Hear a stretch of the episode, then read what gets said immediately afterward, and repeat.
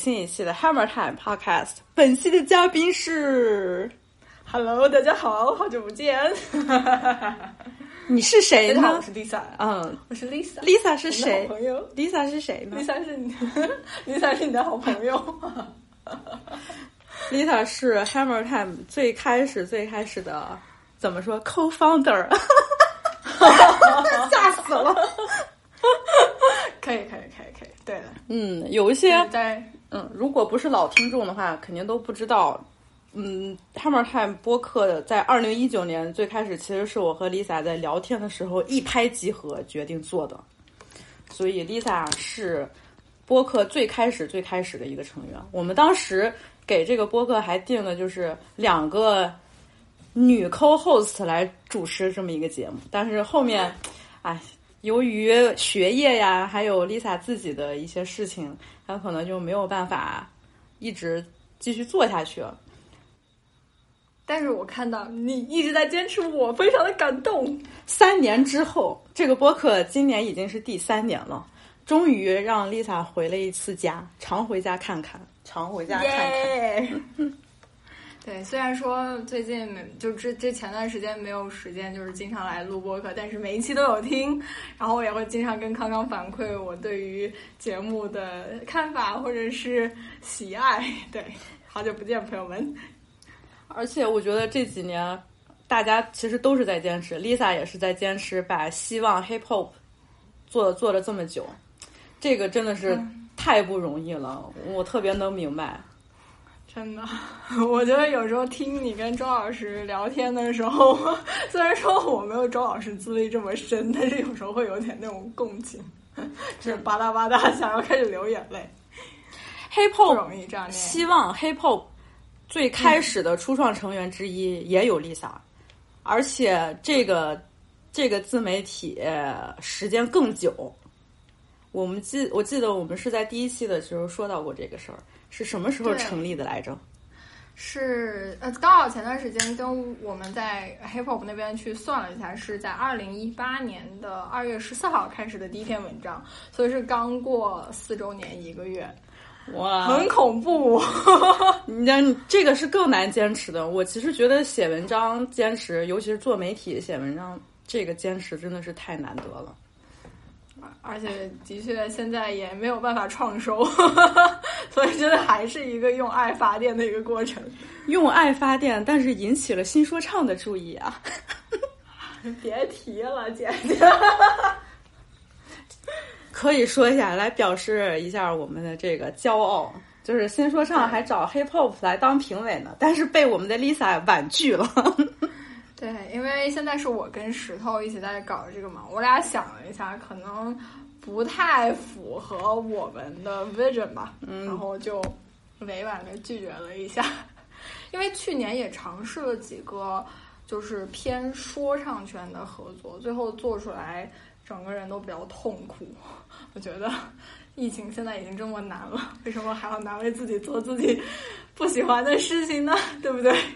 哎，这个痛苦其实你不说我也能体会得到。这又让我想起了我们播客的第一期节目，我们两个在做播客的第一期就开始斗胆指出了中文 hiphop 媒体的不足。然后过去了这么多年，这个不足依然存在，而且它的不足还更加的多样了。的确是在就是过去三年之中出现了很多新的 hiphop 类的媒体。就是也有一些新鲜血液进来吧，但是感觉有些不足也被传承下去了。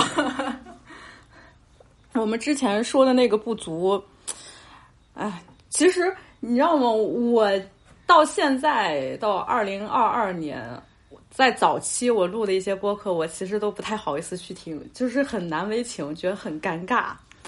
但是我依稀还记得，我们其实。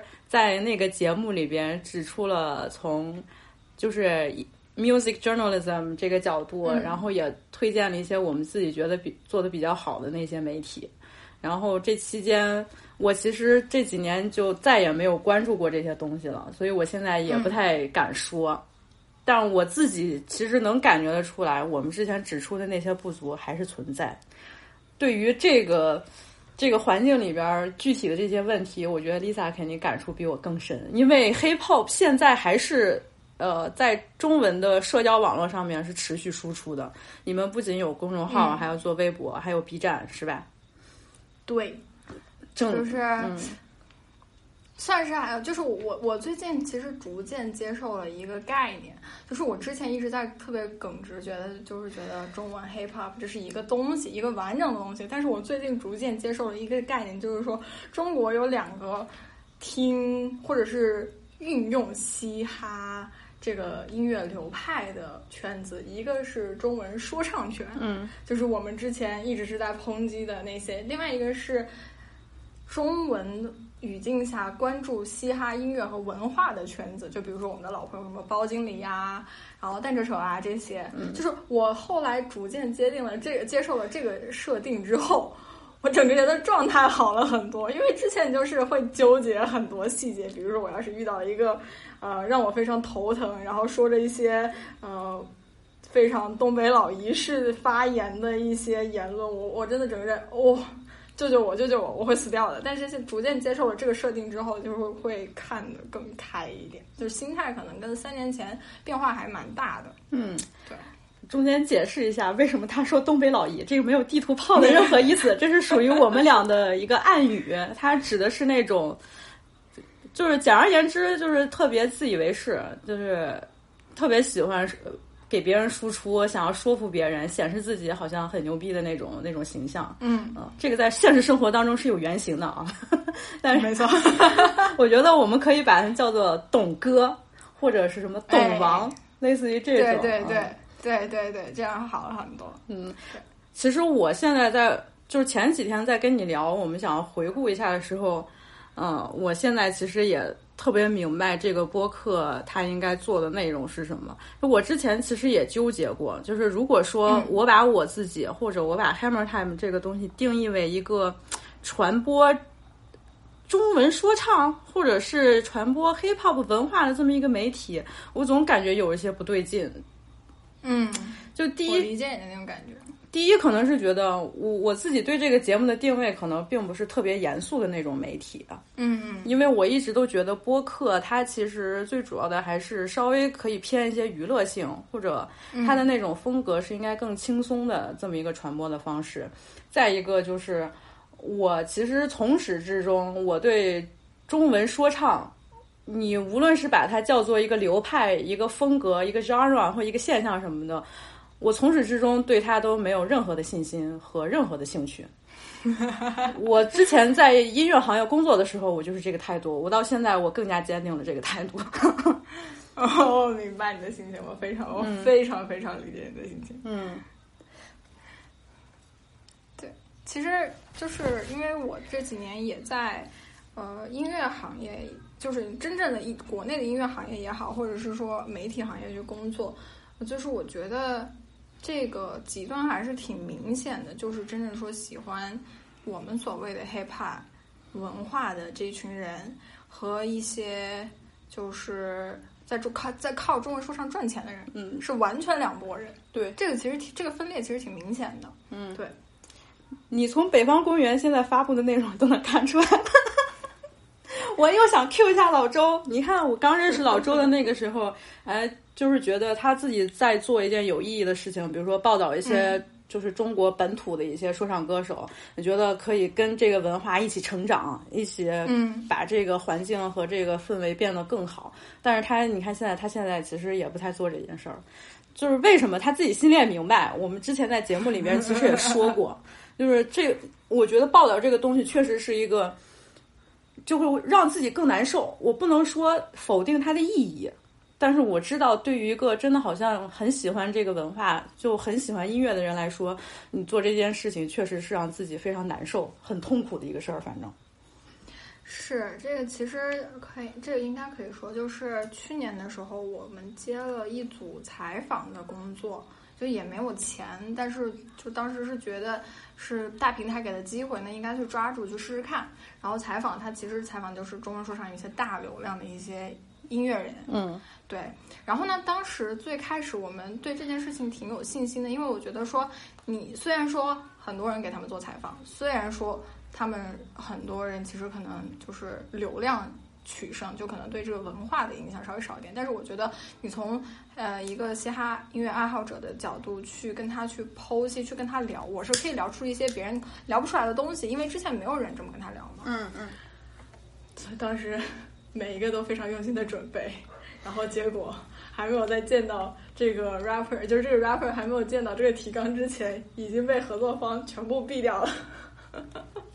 这件事情怎么说呢？这件事情搞得我非常、非常、非常没有信心。我觉得，我觉得就是有点像，可能就像北方公园最开始想要去做和后来他没有去做的事情一样，就是你去个人的力量去是没有什么办法去改变的。嗯，就后来逐渐也想明白了这个问题，就不太纠结了，就专心做自己想做的事情。嗯，我觉得现在希望 hip hop 的定位可能更像是一个面向中文音乐爱好者、文化爱好者。的观众这么一个啊，就是表达自己见解或者分享自己内容的这么一个媒体，这个其实是比较好，并不是说我们在中国就一定要报道中国的 hiphop 或者中国 rap 什么的。我我们就是单纯的，当时其实最开始做这个播客也是单纯的觉得在中文语境下有嗯。特别好像看起来有很多的嘻哈媒体，但是他真正做一些，我觉得是有意思，既有娱乐性，同时有深度，能让你了解到一些，起码是能让你获取到一些新的信息的这种内容，实在是太少了。对，我们其实是更愿意做这个的。然后这个播客其实就就说现在 Hammer Time 这个播客，我觉得这几年下来，慢慢其实比较变得很个人化，它其实已经。变成我自己输出表达的这么一个平台了，呃，不仅仅是在说音乐的一些内容，可能也会领域拓展的更宽一些啊。有时候甚至我还挺喜欢，就是跟喜碧丽聊一些东西。我很喜欢听你俩聊天，因为我觉得你俩聊的点都很有意思。对，其实喜碧丽，你说的，嗯，说说真的，喜碧丽她其实并不是一个对 hip hop 音乐有多少了解的人，哪怕他在美国生活了有好多年。从上学一直到现在工作还在纽约，但是他其实呃对于音乐来说肯定是并不是真的是那么的了解的那么多或者那么全面。但是我们两个，我反而会特别喜欢跟他聊一些呃我们比较喜欢的，就是文化现象啊，还有他周围身边看到的一些那种内容。你看他其实他其实并不是说很喜欢康业。但是我觉得我们两两个聊康业竞选总统那一期，我觉得聊的就挺好的。嗯，对我其实特别喜欢你现在的这个内容走向，因为我觉得，因为就是像现在 hip hop 有有也在尝试，就是说你音乐它是一个载体，那它黑人文化它的根源是什么？它发生它发生了什么？我觉得如果你很喜欢。呃，音这个音乐单纯，你单纯喜欢音乐，然后你说我听很多 hiphop，那你不了解文化也不是不不 OK 啦，都 OK。就是，但是如果你说哦，I'm like I'm here for the culture，嗯，但是你不了解这个文化背后发生过什么，比如说你不知道他们尝试过什么，或者是为什么 Black Lives Matter，嗯，matter that much 的时候，那你在前面说的这些我喜欢这些这些表面的形式。会显得你很肤浅、很虚假，所以说我觉得你不管是从这种黑人电影开始，包括之前，呃，就是聊的一些，我记得好像有聊过一些贵对于一个黑人那个组织 fundraising 的一个问题。对，就我觉得，我觉得这些你多方面、全方面去了解，你才能真的就是去捅捅破那层窗户纸，从亚洲去看，呃，大洋彼岸的那个族群是的生活现状是什么。嗯嗯，尤其对，就是尤其是说你。怎么说呢？就是我们现在，比如说我们在这聊天，包括我们能够认识，都是因为对这个文化有真的感兴趣嘛和热爱。嗯，这个是我觉得挺必要的，其实。嗯嗯，很必要这种内容。哎呀，我说到这儿，我特别想分享一个，就是我前段时间看到的一段话，我在 newsletter 里边也写过，就是之前不是在看休斯顿音乐的一些资料嘛，然后找到了一本书，就是它这本书它其实是 oral history of Houston rap。呃，是记记载了一些休斯顿当地音乐人的一些采访，然后把它整理成了一个类似于口述历史这么一个资料吧。然后这本书的前言是威利 D 写的，是 Ghetto Boys 里边的那个大哥。然后他在前言里边，呃，他原话就是类似于就是说，Hip Hop is like a whore 或者 prostitute in music history，呃，music industry。就是在整个音乐产业里边，hip hop 音乐看起来就像是一个 whore，因为你可以非常容易的进入它，就是就是如果你仅仅是看到它的表面，你就会觉得啊，它是不是就是押韵？它是不是就是在一段 beat 上 rap？你好像很容易进入到它，你很容易能理解到它，但是这样就导致了很多不了解背后文化、不了解真正很多错综历错综复杂背后的历史的这些人，他们就总会把这些东西局限在表面，就说啊，我是不是在一段 beat 上 rap，我就是一个 hip hop 嗯文化当中的一个人，然后你宁愿去挣快钱，呃，rather than to get to know it intimately and fall in love。我觉得这段哦，这段话说的一下给我心里边就击中了一下，就是嗯，他他说做的这个比喻特别的粗俗，但是确实是这么回事儿。就就特别 get to point，其实可以就是反映到现在我们之前讨论的，包括我们看到的大部分的现象，都可以用这句话来概括。对你不仅仅是说在中国这种现象就太多了，其实在更大范围也都是这样。能看到很多，就是为了名声啊，为了短暂的这种曝光，你能看到太多太呃这样的人想要进入这个行业。它确实是一个产业，没错，但是我觉得它的文化价值和它本身的那种精神，它更可贵。你如果连这些都不愿意去了解，不愿意真正的去思考的话，你所做的，你就是 rape the game。你所做的就是 rape that rape that music，rape that culture。你并没有真正的很亲密的去了解它，然后 fall in love。对我其实觉得就是说，如果你只是一个单纯听歌的听众，你要是真的对文化不感兴趣，你就听听歌，其实也无伤大雅。但如果就比如说像这种行业里的人，OK，你每天你靠这个挣钱，然后你也说嘴每天嘴上说 I'm doing it for the culture，那这个文化是什么？然后你有没有真的去了解？真的懂不懂？我觉得这个还蛮重要，是一个非常重量重要的考考核标准。对，嗯，那你在做做媒体的这些年，你有没有觉得？现在中国的环境有变好吗？还是说，嗯，这是好问题。我觉得这个要从两点看，就是一个是从音乐市场大环境。当然，我我先发一个 disclaimer 啊，我非常不专业，我全是我就是全是靠自己来瞎做的，所以说我这个话说的不专业，你也不要不要喷我。但是呢，我我觉得是从两个层面来看，一个是从音乐市场大环境，就是说这两年在短视频。音乐市场的崛起，然后包括赚快歌、赚快钱，从这个行业这个角度来看，就是市场 is getting worse，因为每天有输出更多、嗯更差的歌曲，赚着更多的钱。真正就是先不说是做 hip hop 音乐，光就是做比较好的独立音乐的人，能不能赚到钱，都是一回事。而且再加上疫情，就是现场的取消这么多，作为音乐独立音乐人那么大的一个。赚钱的渠道，它是就是让大家过得很困难。第二点就是从 hiphop 领域来说，嗯，我我我这么说，就是说我我觉得大环境没有变得更好，但是我看到了更多跟我有同样初衷的朋友在尝试进入这个行业。就比如说。呃，有一个朋友叫 Killa，她是一个，也是个女孩，她做的音乐就是她做 hip hop，虽然说现在可能没有做那么那么独特有风格，但是她至少就是她她的方向是对的。然后我看到一些，也有一些做媒体的朋友，呃，比如说是那个自家种，我不知道你知不知道，他们是做一个现场 live 的一个，就是音乐视频类的一个栏目。然后我之前跟他们一起见面，我觉得他们也是很有想法。就我觉得。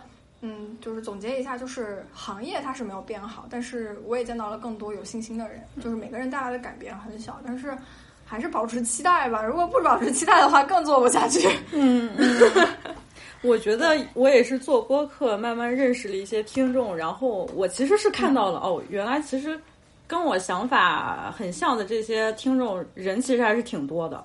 大家其实都对我们之前批评过的那些媒体不满。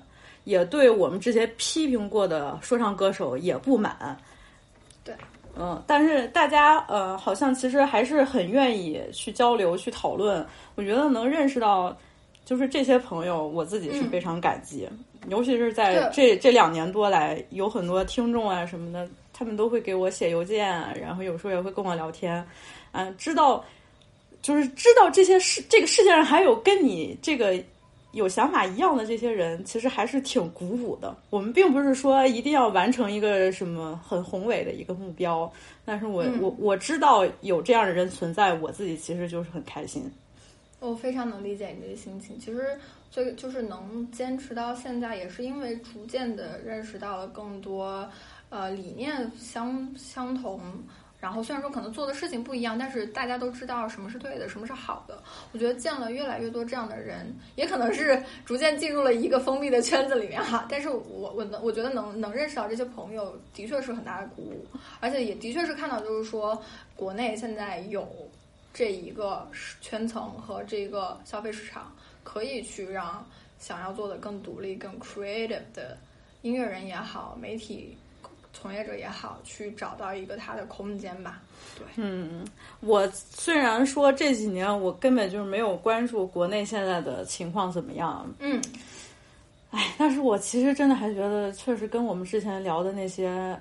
还还就那样，甚至或更糟。因为我后来也听你说到，其实现在有很多那种小的博主，他们自己在哪个平台上做一个做一个媒体号，然后也会类似于就是分析啊、讲解一些音乐类的这种内容。唉，但是这些东西。我我觉得跟我们之前批评过那些媒体并没有本质区别，你知道吗？就是还就是那种非常以一种非常夸张的，然后非常自以为是的那种观点，嗯，这个真的让我挺受不了的。对，就怎么说呢？就是还是我刚才说，就是大环境，我觉得是在变得更不好，但是有很多在努力的人，同时也有很多新生代走上一个老的那个 loop 的那种。那种现象，就是我之前在我们那边有有一次聊的时候，我就说，我最近在思考一个问题，就是像单曲包括专辑打分这件事情，它到底必要吗？就我是我之前也做过类似的内容，就是一张专辑出来，就是给他一个分数，怎么怎么地，怎么怎么地。后来我觉得。不对呀，就是说音乐这个东西它很 personal，你听对了它就十分，你觉得它有问题，那就另说。你如果单纯从一个技术层面去分析这个音乐怎么样，感觉是丢掉了听音乐和传递情感的这个初衷，对吧？嗯，那现在你有了这个想法上的变化，是不是也影响 hip hop 现在在分享一些呃这种音乐的内容，也会有这方面的考虑？可能其实会会的，其实就是从最开始，我我跟石头想做的东西就是偏人文色彩重一点，因为他也是学文科的，就是我俩就最开始是有点理想主义，但是当时就是测试，你比如说还是需要看一下什么样的内容反馈比较好嘛，可能出来的是我们不想做的，但是后来可能就是多次尝试之后。决定还是要去做自己让自己有心跳的东西，所以说现在的内容，包括包括我刚才跟你说，管我们现在的内容更多是以人为角为主的一个角度，就是比如说。呃，音乐背后是什么？音乐背后是故事，是文化。我听到，我们听到的这个东西，它背后传递什么样的情感，或者他想给你讲什么样的故事？我们可以听听他想给你讲什么样的故事，而不是说技术上面啊，这用了什么和弦啊，这用了什么东西啊？嗯，没必要。就是你人听歌不是听一爽吗？或者就听一个流泪，对不对？这个评分或者应该怎么评价一个音乐？我跟老林其实录过很多期。就是最开始我想到了一个，就是评价的这么一个标准，其实也是受你给我分享那本书的一个影响，就是媒体的准则那本书。哦，真的吗？对啊，这个也咱们在第一期里边也提到过，就是说你作为一个记者、报道者或者作为一个媒体吧，你在报道客观事实的时候，是不是带有主观的一个偏见和倾向？我觉得这个就是没办法避免。就是一个人的一个文化背景，或甚至说他的一个政治立场，他肯定会影响你报道事实的这个公正性。呃，但是怎么避免这个事情？我觉得没有办法避免，你能做的只是先建立一套客观的评价标准，然后看你的报道是否符合这个标准。所以我跟老林之前在录那个一零年代的一些优秀专辑的时候，我自己给我们聊天的这个。把控的一个方向就是我们先建立一套自己的标准，符合这个标准呢，我们就决定可以。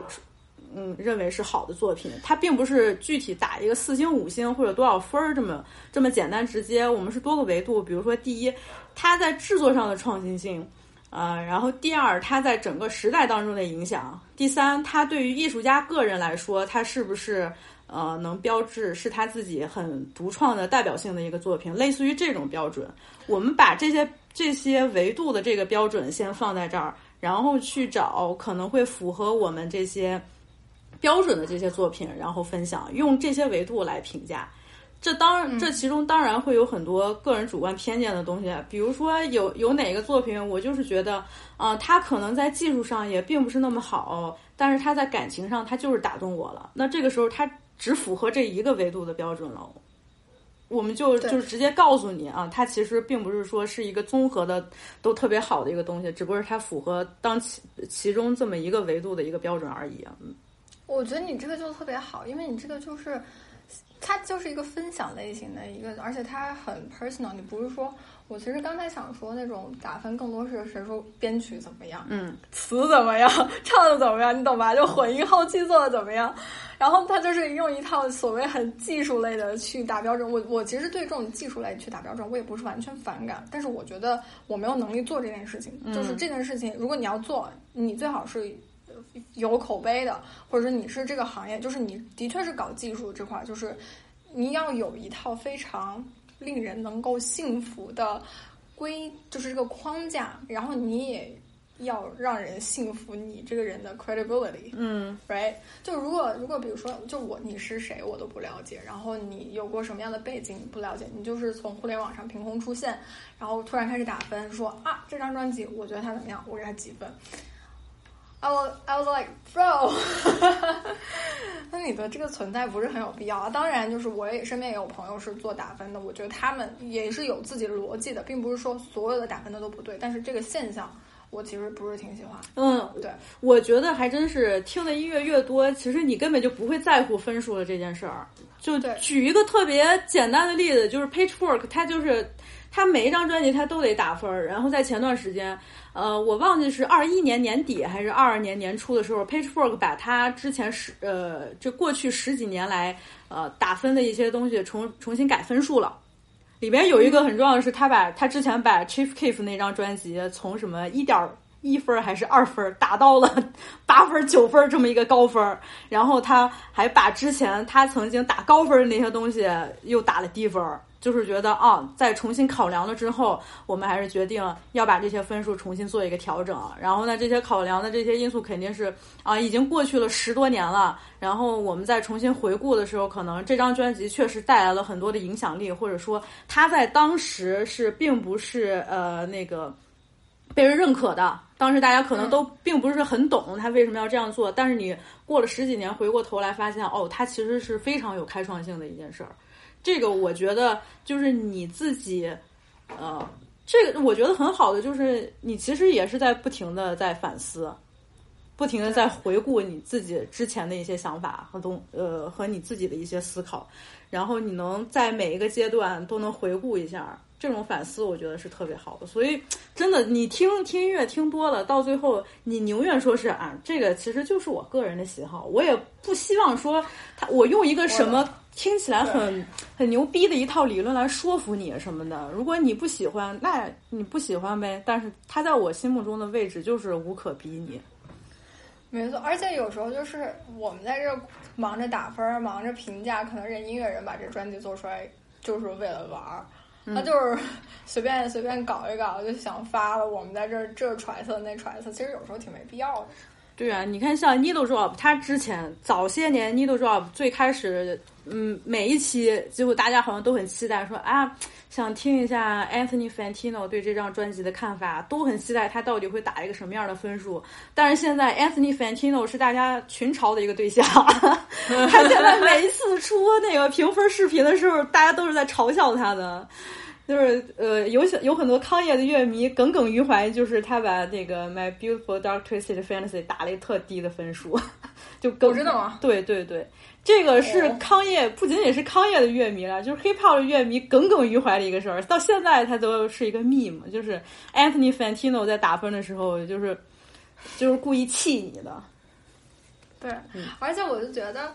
你像打分这个形式，你比如说在一个综合性的媒体，你偶尔出现一两次，你你给一个打分，感觉还行，还不会太 get bored。但是你要是那种永远都是打分，就比如说现在看 Pitchfork，有时候我也不会看他分数打多少，我可能还我可能看他评论，我可能看上了哪些新碟，但是我有时候会故意去避开看他那个分数，我觉得太影响自己的判断了。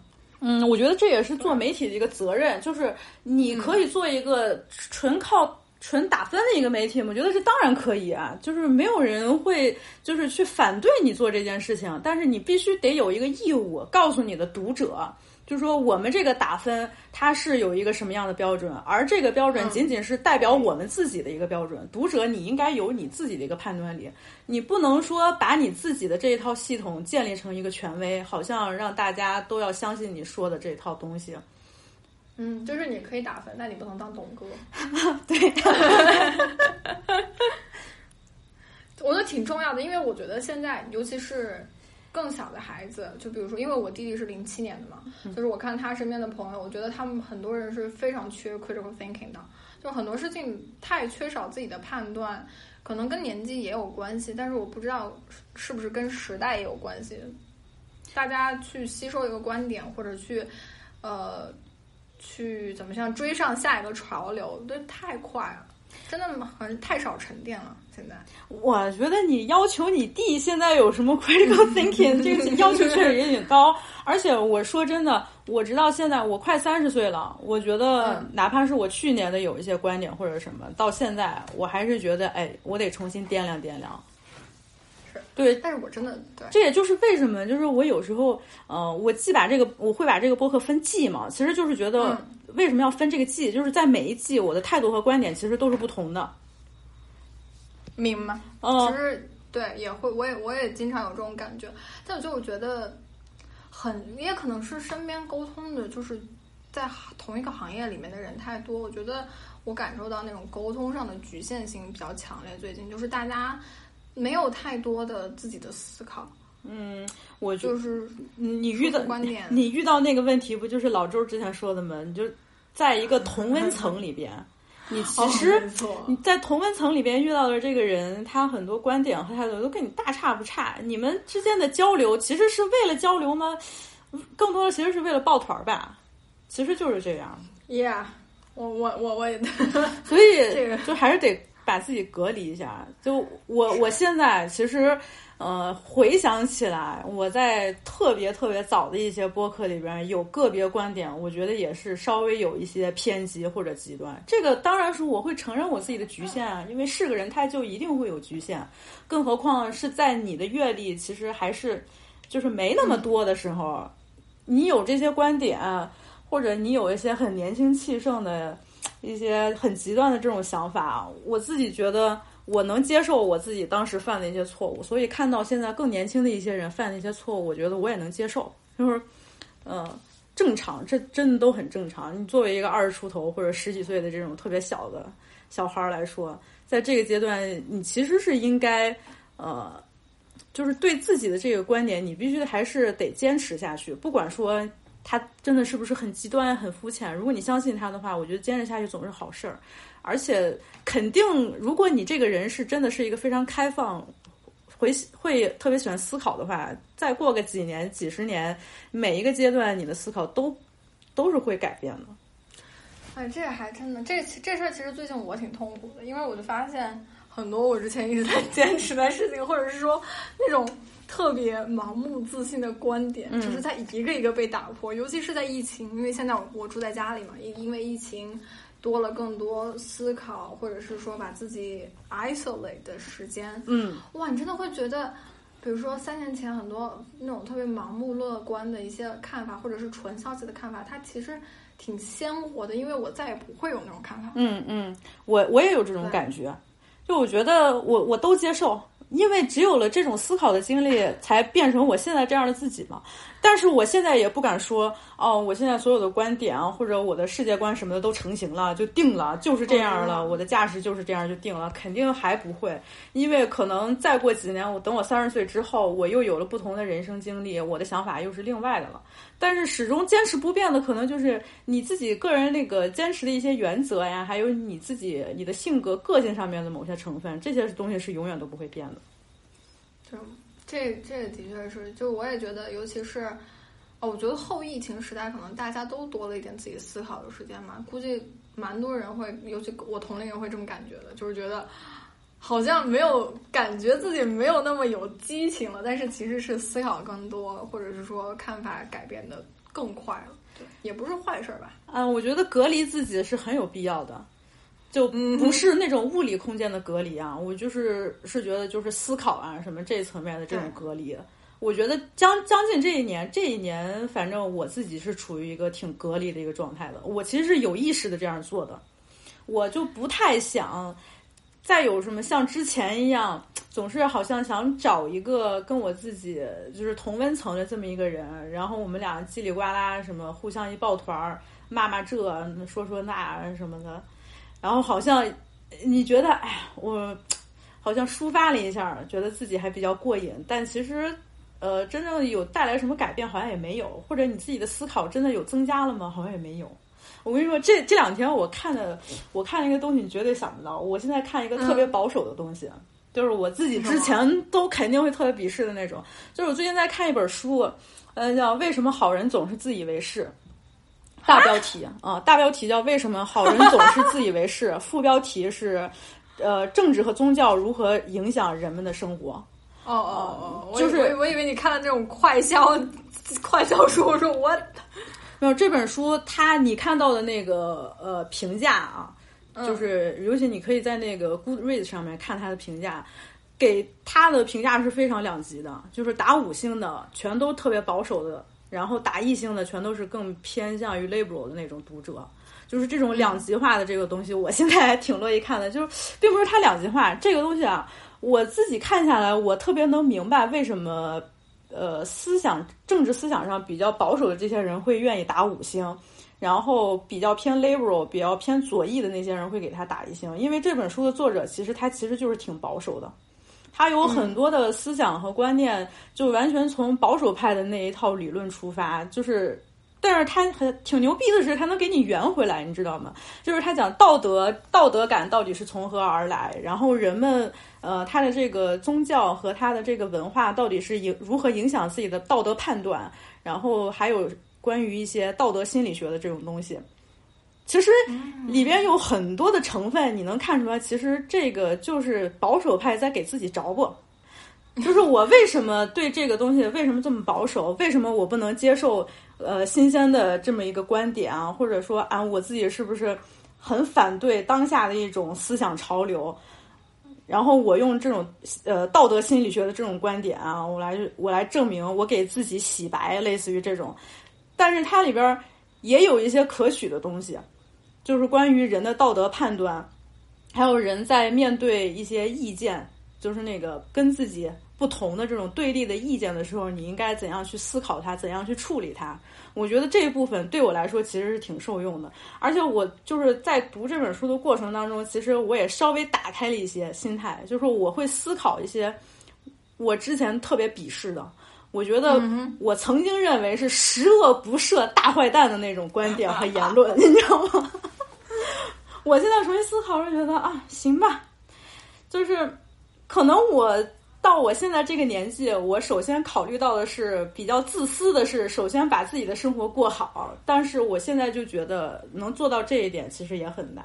嗯，我觉得首先你能抛开情绪去读这样这一类的东西，就挺牛的了。而且然后还能还能冷静的去想，因为我觉得这个是我现阶段还不太能完全做到的事情。但是就是 I'm trying, but I'm not there yet。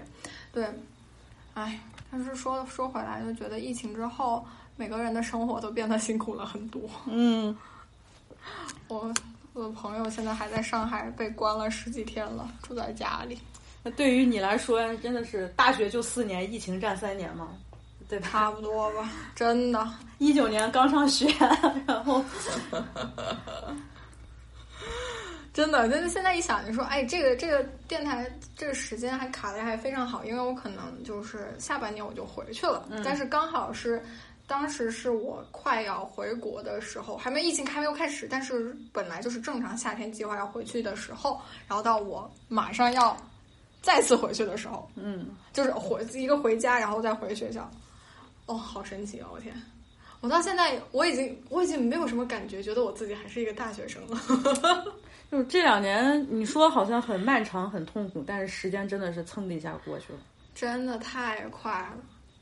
就是我们这几年见见了几次面，但是你们根本感受不到这个时间跨度超过了两三年的人，嗯，哎，真神奇。怎么说呢？也是一段难得的经历吧。一个人的一辈子能赶上这么几年。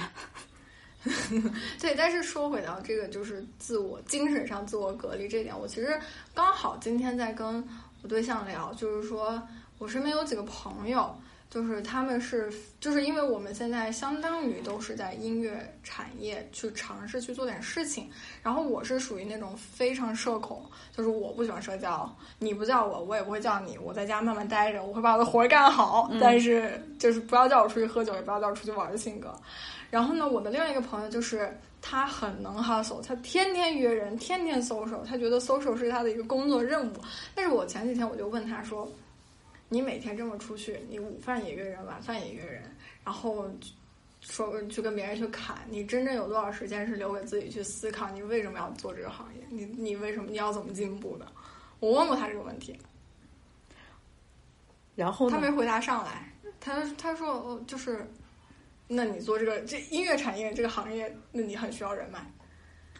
但是就是 I'm trying，他就是他给我的回答就是我在尝试去找时间，但是我觉得 like 这这这也是我需要做的一部分。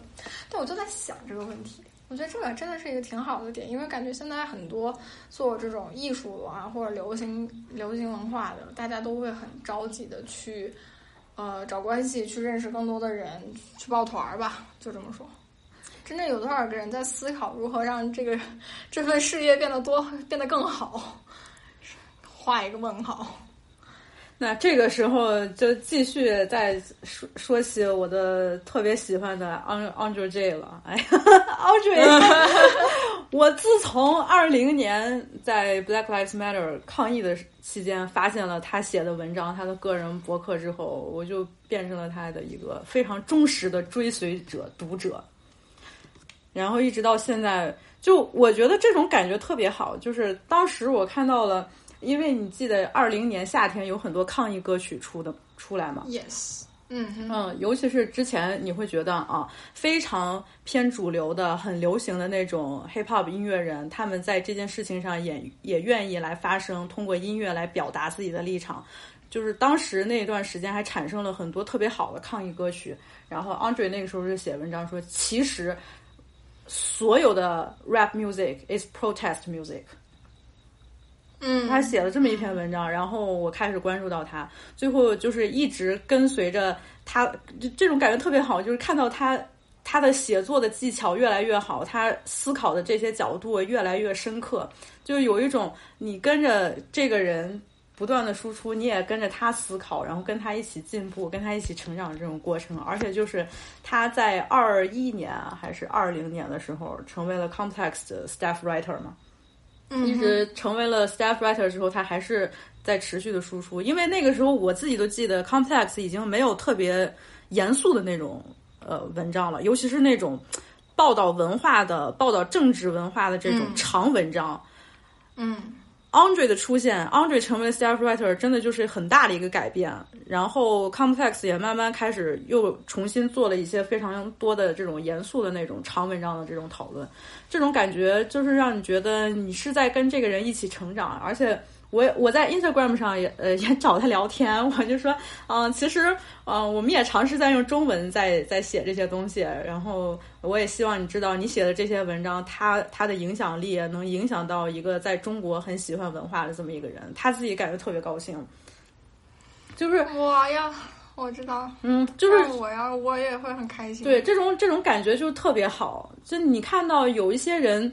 呃，虽然你可以说 hip hop 现在这个文化它是一个非常浮夸的，然后已经变得特别呃流行，然后已经极度工业化的这么一个环境了吧，但是。你知道 Andre 这样的人还在努力，还在做着他认为值得去报道的这个事情，然后你跟随着他一起成长，你通过他的文章产生了你自己的思考，这这这种感觉真的是太好了。就是有这样的人，然后这样的人其实你你是不找，你一找你发现其实很多，只不过是他们根本就不是那种主流你能看到的东西。对，但是我也我现在也逐渐接受了一个观点，就是。小众就是，就是你不可能就是大众永远都只是海，就是不管是流行文化，就是大众呃大众追追随的东西，它永远只会是海，就是清醒的永远只是小部分人。但我现在也逐渐接受了这个这个点，心情会好很多。嗯，你在说清醒的永远是少部分人的时候，你不要把自己算成清醒的人。这是我从我那本书里面得到的一个感悟，就是为什么？你看啊，你看啊，像我说，好人总是自以为是。就我觉得这句话说的就很巧，就是，嗯嗯，这这这句话这个逻辑就很值得你琢磨。我们经常就是说是好像啊，大众就是就是怎样怎样的，然后什么真理掌握在少数人的手中，怎么怎么样的。这个时候你仿佛在一个立场，就是你自己是一个看得很清楚的人。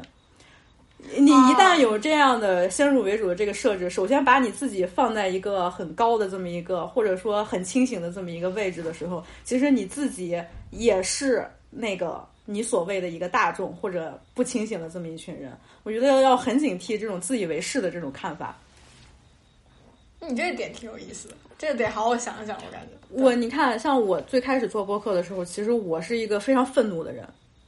嗯，到现在我为啥不愤怒了？其实并不是说我变了，或者我变得中庸了，我变得很犬儒，不是这样的。是因为我我这几年我自己个人生活也发生了很多变化，然后再随着自己年龄的增长、阅历的增长，你自己看问题就肯定不会像之前一样，总是很急切的想要把自己先呃放到一个立场上去看事情。嗯，首先我不给我自己贴一个标签儿，或者把自己放在某个立场。然后去批评别人，而且我现在我觉得这，尤其是这近一年，我有一个最大的变化，就是我可能已经放弃说服别人了。就放弃说服别人，并不是说我放弃我自己坚持的一些东西，不是这样的。我想做的就是，也就是我真正的明白了，我所有输出的这些观点，我只能代表我自己。你看，咱们最开始，尤其是我最开始前几期节目的时候，我好像总有一种态度，就是说，你们都不懂，我才是真嘻哈，有那个意思呗。其实我最开始的时候，我还真这么觉得。我说你们这些傻逼，你们根本就不懂，hiphop 不是这样听的，音乐不是这样听的，或者文化不是你们想象的那样。这样就好像给人造成一种感觉，就是啊，是不是你才有资格输出？是不是你才有资格说什么的？我一开始可能会。给人的造成的这种印象确实是这样的，但是后来我就觉得我自己凭什么这样做？我自己就只仅仅只能代表的是我自己而已。我希望我能做的是一个呃更加包容、更加开放的这么一个，好像让大家都能认识到文化有多好什么的。但是我不能把自己当成这个文化唯一。的权威的一个发言者，如果我把自己放在这个位置，还总觉得哎，你们都是伪嘻哈，我是最真的什么什么的，这样态度其实也不行。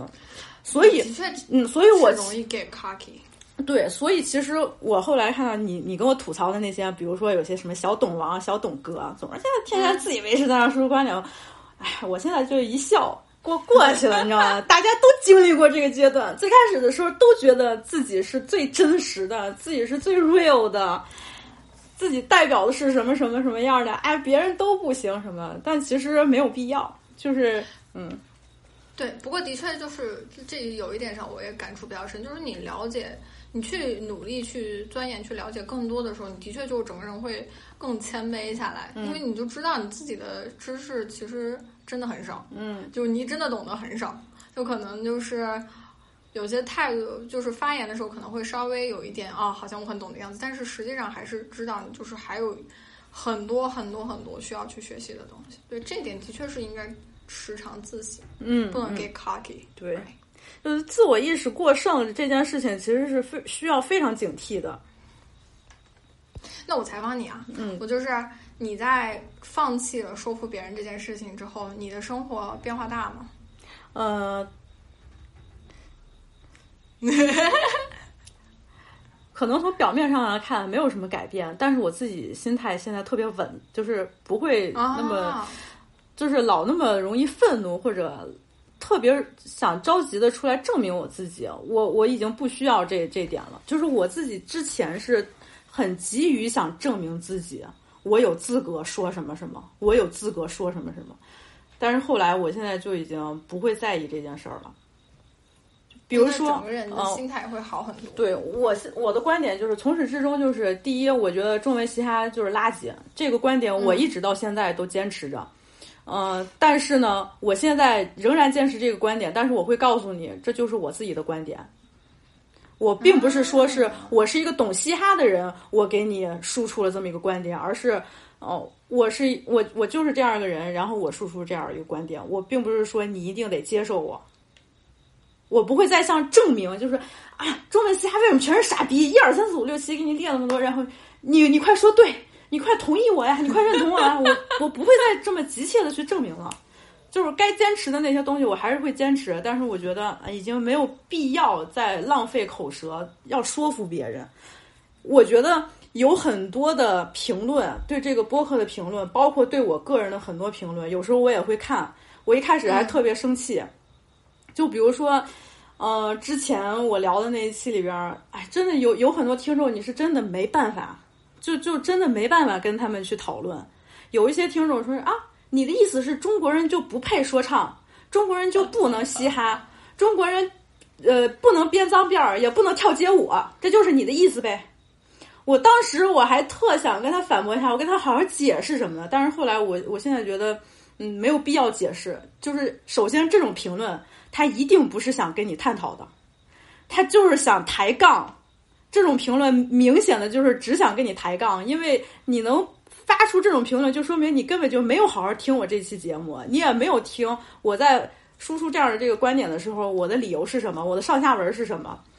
我给你举了那么多的例子，讲了那么多真实的案例什么的，然后得出这样一个观点，然后你只看到了最终的这个结果，就是我不认为中国人应该编脏辫儿，然后你就觉得哦，既然我有这样观点，是不是我就认为中国人就不该说唱，不该跳街舞？你愿意编脏辫儿？你愿意说唱，你愿意跳街舞，关我什么事儿啊？是吧？我为什么要跟你辩论这个事情？就是你说这样的评论，明明就是抬杠，在故意气我。有这样的评论，我现在已经不会在意了。我现在就是哈哈一笑就完了。那其实这样挺好，有自己的观点，然后不会被外界击倒。我觉得这个对很大的一个成长。三点钟。你说在其实十几二十岁的时候，大家其实都很冲动。就是你看到一个嗯某些人发出了一个观点，尤其是这个人好像还有那么一点点权威或者有一些话语权的时候，你特想挑战他，你知道吗？你想做的就是想挑战他，并不是说你真的很思考了他他说的这个内容，你并不是真的思考了他为什么要有这样的一个观点，你单纯的你就是想挑战他，你就是想让别人也看到你自己有观点。这个东西我觉得不叫思考，这其实就是自我意识过剩。但我觉得，其实有时候就是就是感觉，就像十几岁、二十岁出头的时候，你有这个特别激动的这个劲儿过去之后，你才能够就是进到一个平静思考的阶段。你要是说就是一直都是温温的，可能。也激不起思考的火花。嗯，那当然，那当然，嗯，就是挑战某些权威，那真的就是就是十几二十岁该干的事儿。如果你如果你这个年龄段你不极端一些，不去挑战一些什么，哪怕就是你故意抬杠，你不去做这些事儿，那我觉得其实呃也也并不是一个什么特别好的一个成长的过程。嗯，但是我我真的是就就是现在啊，我的有一些观点其实还是你看起来会很极端，因为我就就举例，我刚才说中文嘻哈都是垃圾什么的，嗯，你听起来这个观点很极端，但是我现在还是这么想的，中文很多媒体就是垃圾，我就耿耿于怀，就是 complex 中文版太他妈傻逼了，哈哈哈哈哈，呃，我的天呐，好，嗯。怎么说呢？嗯，就是我也我也接触过 Complex 中国的朋友，我我接触到的朋友，我觉得还是蛮好的。嗯但是，一些内容方向我也不是很理解。嗯这么说吧，对，因为我觉得，嗯，就怎么说呢？我就是我能够理解一个新的品牌进入到华中文中文市场，它需要一些时间去找到一个方向嘛。嗯，但是可能这个找方向的时间稍微有一点点久。我觉得 Complex 中文它就是真的就是糟蹋了 Complex 原来这个品牌和它原来这个媒体的这个态度。你看 Complex 它的口号 “Make Culture Pop” 这句话不仅影响了老周的北方公园，也影响了我。就是我们当时都是看到这句话的时候备受鼓舞。嗯，北方公园让文化流行。对呀，北方公园最开始的口号是让文化流行，它其实就是受了 Complex 的影响，Make Culture Pop。它它虽然是 pop 一个东西，但是它的根基是什么？它的核心是什么？还是 culture。嗯，它也这句话其实也影响了我，就我们两个其实都是被他的这个媒体的理念就是影响太深的这么两个人了。然后你看 Complex 中国现在在做的是什么啊？我觉得你真的是糟蹋了这个东西。我觉得啊，其实对媒体来说，我自己现在就是觉得你可以有一些不是特别严肃的，完全就是为了博人眼球、很娱乐化的一些东西。你看 Shade Room、The Shade Room 或者 TMZ，他们自、他们对自己定位就是我们做的就是八卦，就是 gossip 嘛，我们就是想让大家就是哎看到一个什么热点啊讨论一下，然后好像它其实就是非常快餐式的这么一个信息。但是人家的定位其实就是人们需要这种严肃内容之外，能让你轻松、能让你娱乐的新闻和信息。它的定位其实就是这样。The Shade Room 这个名字起的多好啊！我我就是我就是想讲那些让人觉得啊特傻逼的那种八卦那些东西，这就是我们的定位。That's fine。但是同时，你不要你不要就觉得你打着一个文化的旗号在做一些非常低俗的这个东西，这这是我不能接受的。对，这也是让我耿耿于怀的点，就是说，嗯，真的是搞搞一些稍微就是娱乐性质强一点的内容，大家都需要娱乐，你娱乐好的娱乐也是很牛的，嗯，但就是动不动就说为了文化，为了文化这四个字我都已经快听腻了，然后真正做的是什么？你做出来的是什么？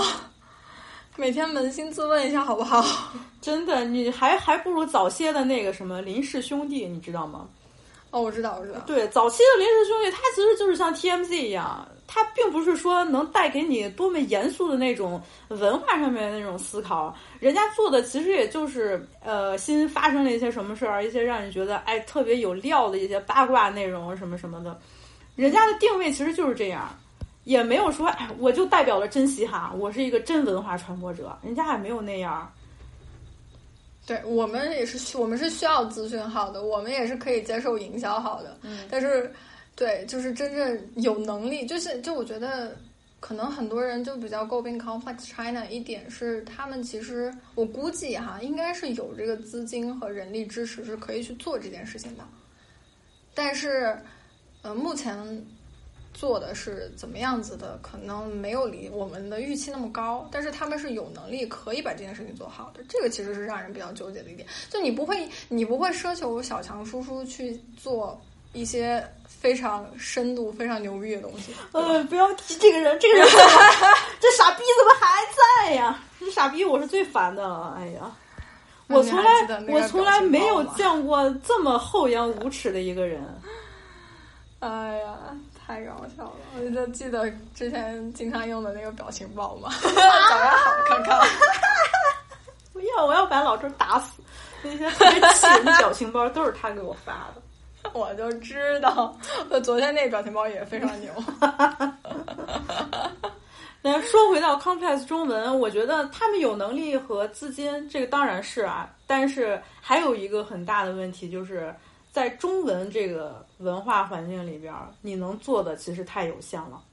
你说，咱们就是说美国的 Complex，他做的有多么好？他旗下的栏目有那么多，仅仅就是他的那个 Sneaker，就是 Sneaker Shopping 的那个节目。嗯，他每一期他的那个主持人 Joe。呃，请来了无论是 NBA player，呃，无论是 rapper，还有一些什么音乐人，甚至有一期还把那个副总统卡梅拉请来了嘛，就是 sneaker shopping，、人家就是有这个文化环境，他的这个文化本身就是在他那片地儿的。哦，我想我想找哪个，我我我我想找那个什么 KD 跟我一起去买鞋，我我我就有这个我就有这个环境。但是你说你在中国，就是有什么样的环境，或者说有什么样真正在文化里边的人能跟你一起做这件事儿呢？我觉得他们肯定也会意识到这个问题，就是现在中文的这些音乐人，在中文环境里边的这些。无无论是行业内的人，或者是说音乐人，他们有这种能力来帮你做这件事情吗？没有啊。我不会看的这么极端，我我会觉得是说他们在选的赛道问题是卡在你想要 go big 还是 go，呃，不对，就是你是要就 go big 还是要进入这个更 underground 的一个环境下。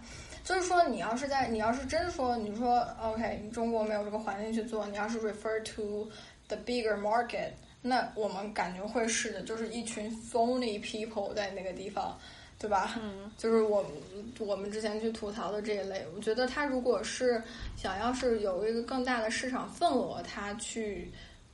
他的确是没有那个像美国那个环境，但是如果他想要做的更专注，去更去更于更地下，可能更接近这个更小的圈子的东西，他其实是有的，也也有很多非常优秀的，就是音乐人也好，或者是了解了解行业、了解文化的人，但是那样的话，他肯定是赚不了多少钱的。嗯，对，那很现实的问题嘛。对。就反正就得把，你得你得你得养活，你得活下来。就是，那真的求求他们换个名儿吧，别他妈比较靠谱。我都我都想给总部写邮件投诉了。我操！我就这么一说啊，我不会这么，我都不会这么干的。我真觉得太傻逼了，把这个品牌给糟蹋了。再看看吧，看看如果过两年还这样，真的可以就是 拜拜。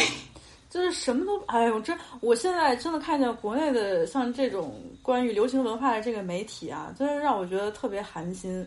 那前段时间我不是也跟你说嘛，ID China，、就是 ID China 那个公众号，我真觉得这些公众号都是一些刚毕业，嗯，没啥，就可能是有些想法吧，但是真的就是了解的太少了，就是一瓶子不满半瓶子晃荡那种，稍微了解一些东西就出来写文章。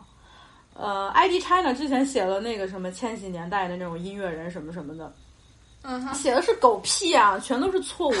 他写的东西，我说零零年代的一些，尤其是女音乐人，他他根本就不懂，他有很多事实错误。他写的全是九零年代的那些女性 rapper，然后我觉得他可能是真的。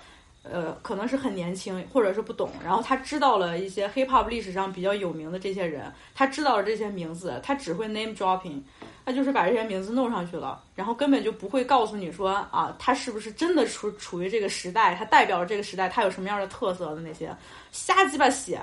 然后我不是给他写评论吗？我说你这写的都是错的，什么什么的，人家评论还不给我展示。我气的不行，然后我不是还发朋友圈吐槽来着，然后我有一个媒体朋友就跟我说：“嗨，文字工作者赚的都是最小的钱，别那么较真儿。”我一听，我突然就不生气了，因为我一想啊，确实这样，我之前还干过这个 在媒体行业工作的时候，那个真的是太惨了，就是编辑是拿着最少的钱。我一下突然就是气消了，你说哎，算了算了，别跟人较这真儿了。就拿那一点钱工资，我还让人跟人较什么真儿啊？算了算了。所以，所以这其实也是个特别差一个恶性循环。嗯，就是文字工作者在国内是否有，就是尤其像流行音乐文化这些，你有没有受到足够的重视？如果没有足够的重视和这个生活的这个成，就是成本 cover 掉，怎么样去？专注去做内容呢，对不对？你要是还需要担心饥饱，你怎么样去把好东西做出来？就有多少个真的是可以一直为爱发电的人？那这还不是我们之前讨论过的一个，就你没有办法改变的一个困局嘛？就是如果说你是真的真心的想为文化做一点什么事儿，你觉得你自己做的是特别真实的东西，你你认为是一些严肃的内容，那你没办法靠这个吃饭，这就是很现实。真的。不过我要再吐槽一件事情，就是你刚才说到媒体啊，就是前段时间我帮一个做音乐的朋友审一个杂志的稿件，就是他那个是已经定稿了的，我就是提前看一眼。然后呢，他那个媒体在介绍他的歌曲专辑的时候说啊，他做了一个什么什么什么样的专辑，然后同名 rap 中。怎么怎么地，怎么怎么地，就是这种事实错误，而且是非常基础这种错误。哎呦，而且是一个非常 prestigious 的一个刊物，就是至少在中国，它还真的是很不错，它的量也不错。唉，求求了，这些编辑啊，真的都是刚毕业没几年吧，啥也不懂。啊，真的，我当时，当时我就跟那个朋友说。有个小错误，你要定稿了，肯定不好改，因为我我估计就是你要是搞这种就是杂志刊物，你要改错，你要再审一遍一遍一遍，然后再去怎么样，估计贼麻烦。但是你就看到，你真的是觉得 what the fuck，what the actual fuck，真的，就是在尤其是关于 hip hop 文化这一类媒体吧，我真的就觉得，哎呦。都先不说这个，就反正现在在中国，hiphop 也慢慢变得好像还不是那么小众了，就是可能你肉眼可见的变得越来越流行，但是仍然有很多完全不懂的这些人就觉得他们自己可以写，他们可以报道的时候犯的那些错误，你真的就觉得你就不知道为啥，你真的就是不知道为啥。我之前我特别搞笑的是看了一个呃很严肃的一个文学类媒体，嗯。他在讲的其实是美国社会的一些不公的那种事情，讲的是一个非常呃社会的那种东西，就是社会分析。然后给他配了一个图，配的是 Two Pack。我当时就是，嗯，我真的是不知道，不知道是为什么。就是啊，你可能想讲美国的这种种族矛盾、呃阶级冲突，讲的这种文化现状，你想做一些呃社会学的这种分析，你为什么要配一张 Two Pack 的图？就是他是一个，你也不能强求人家说你一定要懂这个啊，那就觉得莫名其妙，你知道吗？每个人好像都想过来掺和一脚，但是你你做的这些到底是为什么呢？唉，我觉得如果你能搞明白为什么还在做这件事情的话，真的可能会很痛苦，所以还不如趁早就是把这件事情当一个爱好来做。嗯，真的会很痛苦。嗯，我之前跟你讲过，我当时实习的时候，嗯。我当时实习的时候，就是一个小小的背景。我当时在一个互联网公司做跟音乐相关的一些工作。我我当时实习的时候，情绪经历了 N 个阶段。就是刚刚进去的时候，快消歌嘛，一首没听过，什么都不知道。每天早上起来先听两个小时，真的会哭，非常崩溃。到了后面，就是出现了一个超级分裂的状态。就是说我上班的时候，同事跟我讲，你觉得这首歌怎么样？我可以真的说出来那个。那个歌就是那种抖音歌，它到它好在哪里？我可以告诉他，然后我甚至可以甚至很很有信心告诉他，我觉得你这个拿去推肯定能赚钱。然后回家，然后再去听我自己的那种 我自己的歌单，也不是说有多，就是这也不是说有什么阶层区分，一个多么高级，但就是这两个东西是完全不一样的嘛。然后再去听，我就不会写东西了，真的就是巨分巨痛苦巨分裂。那段时间我老哭，我我为什么哭？不并不是说。赚点钱不香，就是我已经回不到我最开始就是那种耳朵比较干净的去感受、去用心感受的那个状态，你知道吗？嗯，我当时真的是 晕过去。Lisa 当时实习的还是特别有名的一个大厂呢，哎呦，就我觉得那个当时对我来说就是，嗯，你真的更了解这个行业，然后你也会心痛多一点，可能就是。就是信心会少一点，就是你不觉得，就是我现在跟三年前的状态差别最大的，就是我没有当年那么那么有激情的那个感觉了，我没有了，我再也不会有。这也就是我为什么最后就是誓死不不打算进入音乐行业了。就是后来很多人就问我，哎，你，这音乐行业你又懂，你干得好好的，为啥不去？就是有一件事儿，我可能都没有跟听众说过，或者说过我真的忘了，就是我我跟周围的朋友都都说过这个这个事儿。就是我在短暂的一个发行公司在做的时候，当时，呃，你给你叫的 title 特别好听，叫 label manager，但是你其实并不是一个 A N R 的一个角色。最开始我其实是怀抱着特理想的那种心情，我去干这个工作。我觉得，我是不是也像一个就是 A N R，我可以发掘特别优秀的音乐人，然后帮助他们走上商业成功，然后让大家 看到真正的好音乐是什么。我去发掘这种东西，哎呀，那是觉得我这工作简直是全世界最棒的工作啊！就是我真的，我一直到现在我都觉得，可能世界上有一个非常理想的工作，就是音乐行业的 A N R，但是在中国真没办法实现。因为我那个时候我自己的不是特别轴嘛，我自己想推荐的一些音乐人都是我认为可能比较好的，我愿意就是帮助他们去发行，帮助他们去宣传他们的音乐。但是这些音乐人真的就是挣不了钱。然后当时我的那个老板就是带我去了一家。中国非常有名 的一家 音乐版权公司，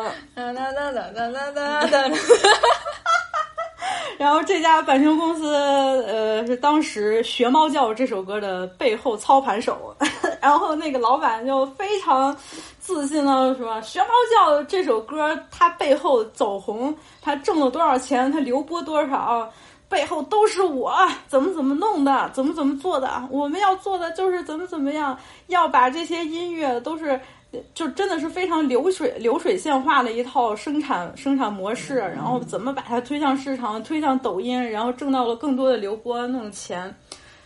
这个公司当时真的算是一个大客户吧。然后，哎，题外话是百纳吗？Yeah，嗯。然后当时我们老板类似于就跟我说的，就是你看你要多找这样的音乐，就是 你要多少这样音乐，要不然你找那些音乐人，他们的流播还不够给你一个月开工资的呢。你找那些人根本就没用。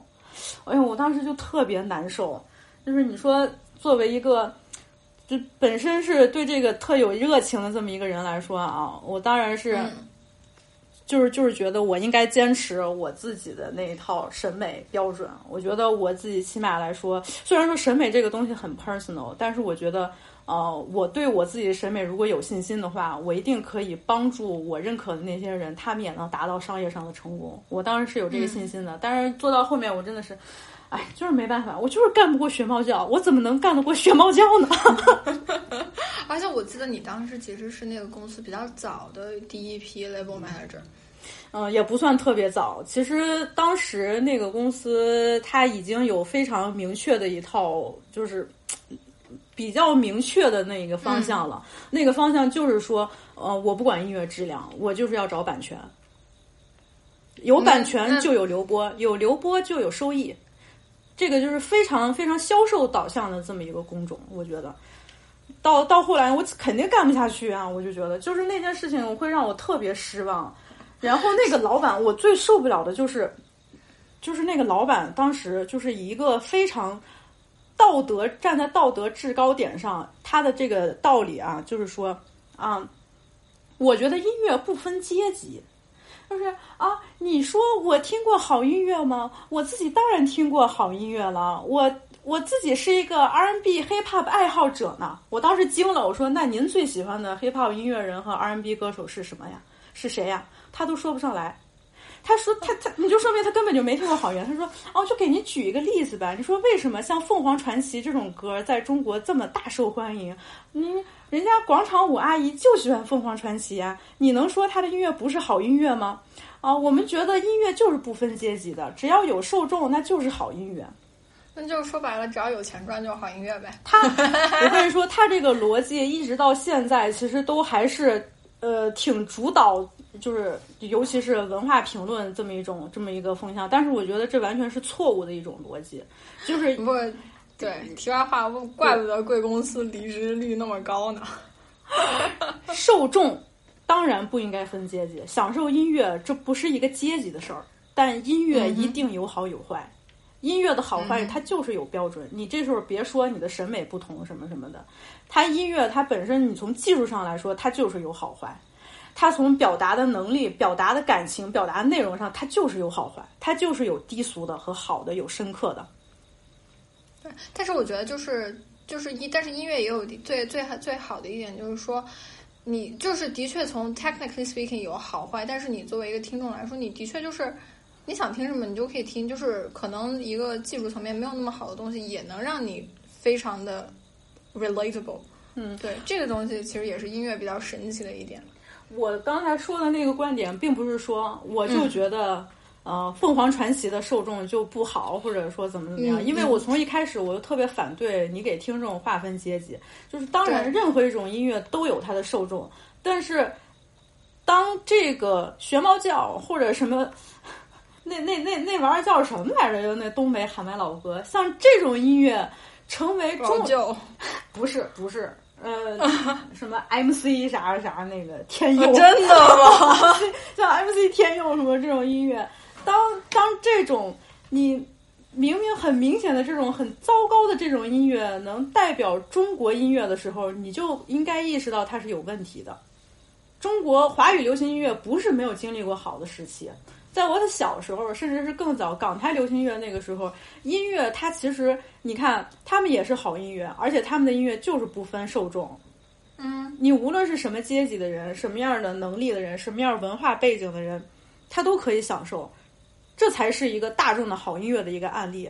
但是现在你可以明显的感觉到，就是烂音乐在横行天下。这个时候负责任的人应该是谁？我觉得你不应该说是。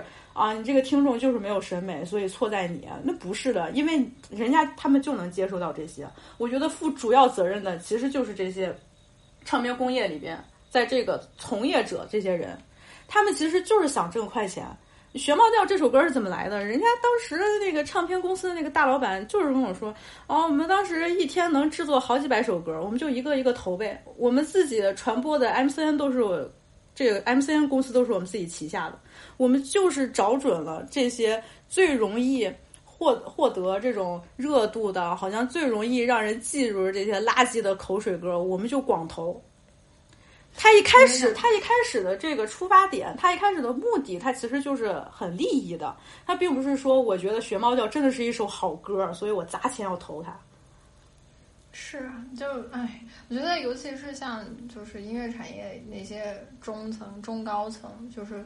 更需要被苛责，因为嗯，你现在说白了，很多执行执行层面的，大家都是朋友的年纪，像我们这么长大的一些孩子，对音乐，哦，尤其是被就是周杰伦那个年代、那个时代和包括欧美音乐的影响还是很深的。其实不乏很多人是想做很好的东西，但是我们要是单纯想去做一个好东西，钱、呃，经验、经历这些都相对比较匮乏，但是。如果你是说你是一个好公公司一个比较比如比较比较好的一个中高层，你在考虑到收益的同时，你可以去支持好的音乐的话，那这个事情会好好好做很多，你懂吗？就是当资本资本如果能够，就是更照顾好音乐的话，可能我们现在都可以说啊，感觉中国音乐这两年好像稍微好一点。哎，好不了了，你知道现在就是。呃，之前看那个什么数据，说是 Apple Music 中国地区排行第一的，就还是周杰伦，还是周杰伦那些老歌。嗯，你记得去年那个 TME 的那个十大单曲榜、十大金曲那个榜单吗？就是大家都在吐槽那个。啊，不知道，不关注哎。就是就是 TME 出一个十大金曲，十大金曲全都是抖音歌。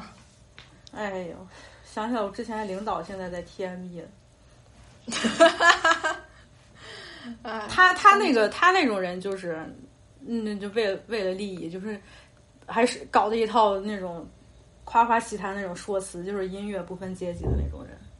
啊，我就觉得这说这种人真是扯淡，就是不懂音乐的人才这么说。什么什么音，你说音乐不分阶级，这本身这句话就大有问题。展开讲讲，我觉得很多人肯定会很想详细了就是还是我刚才说的，音乐确实不分阶级。但是，呃，你虽然你是用音乐分阶级这个这个话，你暗含的意思其实是说音乐的受众其实是有阶级的，你其实是这个意思，你就是想做那些很低俗的、很取巧的、讨好大众的那些低俗的音乐，因为这种音乐确实是很容易抓住人的。唉，所以说还是要多自省，还是要多 多往外看看。如果真的是。没有翻墙的话，有很多更小的小朋友看到的可能就是现在市场上最流行的那些东西。哇，说到这个真的是头疼。就是我们家有个表妹，就是对，这个妹妹吧，很家里条件也很好，然后也是在很好，也是在很好的学校读书。结果我问她，就是我总问她说你最近在听什么歌，她给我报一些抖音歌的名字，然后就还还有甚至之前我在。就是在那个公司参与推广的东西，我就觉得，怎么现在的小孩，嗯，的审美都跨不出一个最基本的一个这个这个圈层，就是这个这个就是给你喂什么你吃什么，这个真的太恐怖。对啊，虽然说还小啊，但是这个从这么小开始接受的就是最次的东西，那你再往上爬，岂不是很难？呃，当更更年轻的一代，嗯，真的就是说被喂的嘛。他他们就是自己能有啥判断力？你说十几岁的孩子能有啥判断力？就是喂什么吃什么。就我我还比较庆幸的是，我小时候喂我的那些东西还都挺多的。是 你喂的东西多了，你自己能挑出来毛病，挑出来好坏，然后才会形成你自己的审美和判断力。但是现在你喂给他们的就是这这这些垃圾，你没吃过好的，你怎么知道你吃的是垃圾呢？但是你是一条鱼，你根本意识不到你是生活在水里的。是，啊，真的是你像现在那些就是那些抖音哥，他不光是抖短视频平台和比如说 TME 创收，你在大街小巷那种什么理发店呀、水果店呢，甚至是那种学校广播，你都能听见。这个东西真的太恐怖了啊！是吗？那我都真不知道，现在环境已经差到这种地步了。没有，就是因为就是我之前在那个公司做的时候，我有一部分工作就是做监测嘛，我就是我工作就是监测市场上现在有多少这一类的歌在推，然后他们都推什么平台，就是几乎那半年所有的歌都过了一遍，就是那耳朵就会有那个记忆嘛。那你在街上你听到那歌的时候，你会下意识出一身冷汗，你能理解我那个感受吗？非常就是我。我有一次去我弟学校参加一个活动，就是那种家长活动，然后我听的那些小孩，他们有一个 karaoke booth，然后他们在放之前那些网红歌，我真的很，我当时真的，我整个人，我真的会当场晕过去的那种心情，你知道吗？嗯，我太能理解了。所以，所以，所以说，有时候就觉得现在的孩子可能需要更早的去。接接触到批判性思维，或者更早的去培养这种判断能力，因为现在这个市场上喂的东西更杂、更更快速的喂这些这些差东西。你觉得你单从音乐上来讲都是这样子，那如果是政治观点的，如果是更更深刻会影响到他们一成长的这些东西呢？对吧？那那那真的就没法说了。真的，就是你知道吗？前就是夏天的时候火了一首歌，然后那首歌还是找一个国内挺好的说唱歌手做的，然后那歌就是我就是有一段时间非常密集的在。水果店听到，在学校听到，然后在什么广播里面听到，打车也听到，吃饭也听到，我觉得这很恐怖。你说你就算不是一个短视频平台的使用者，你重复听了这么多遍，你估计也会觉得这歌还行，你知道吗？天哪，那我是不是还要庆幸啊？我操，我竟然从来都没有听过你说的这些内容，是我自己主动屏蔽的能力太强了。对，因为因为就是我我我也有可能是因为我会就是刻意去。就相当于是像新闻一样去 track 这些东西，但是我觉得你就是一个普通的小孩的话，你就是听到这么多，然后你再在就是你多方面的去吸收这个信息，那你肯定就一定程度上你能接受了。那你再比如说再在比如说短视频平台，或者说你在音乐播放平台，你去接受到这首歌，你就不会觉得它很难听还是怎么样，你就很好接受了。就就是虽然说就是说这些歌不好，因为它它但是它做的特别好的一点就是 they are all catchy，嗯，就是它这些就是。能够让流量走起来的东西，它有一些非常精华的点，的确也是可以学习的。但是你就想说，作为一个文化产物，一直这样去洗脑下一代的小孩，是很恐怖的。嗯，天哪，你这个给我都聊郁闷了，对吧？就比如说，现在最近有个很很好玩的案例，是叫曹万江，他是一个那种怎么说呢，就是。可能是他是就是一个就是打工的一个一个年轻人，然后做一些歌，就是他他做的东西，如果从我们的审美听觉得很奇怪，但是他不是那种就是口水流行的奇怪，他就是单纯就是一些就是。odd，你知道吗？就是他这个东西非常 odd，但是你会感觉他写的词，或者是他写的一些东西是很真实，他生活里发生的东西，就那种东西吧，你不会去听，但是你觉得他至少是一个很真实，就有点像现在的彭麦郎的那个感觉，就这种东西，你对这种东西你不会觉得他就是需要被骂，就觉得他还挺好玩的，而且就是很野蛮生长的状态。但是最怕的就是那种每年夏天。他都以就是这种公司都一定要做出来一批什么样的歌，然后每年冬天要做出来是一批什么样的歌，类似的旋律，然后不变的歌词，然后类似的短视频上的玩法，然后去洗脑着一岁又一岁成长的小孩，这个是很恐怖的。嗯，这这么说的，我真真的，我真是觉得中文歌就全都没法听了。对，所以说就回到我最开始说的是，嗯，为什么就是就是说中文中国音乐市场。就是怎么样？我的拙见就是，你从大环境上，呃，占更大市场份额的东西可能是越来越差的。但是有坚守的小的小众的音乐人，他们需要资金，他们也需要曝光，他们能坚持多久？个体能坚持多久？谁都不知道。但是所幸的是，还有这些人在。我们现在就包括 hip hop 也好，包括身边很多做独立音乐媒体的朋友，想做的事情是能让他们更站在更。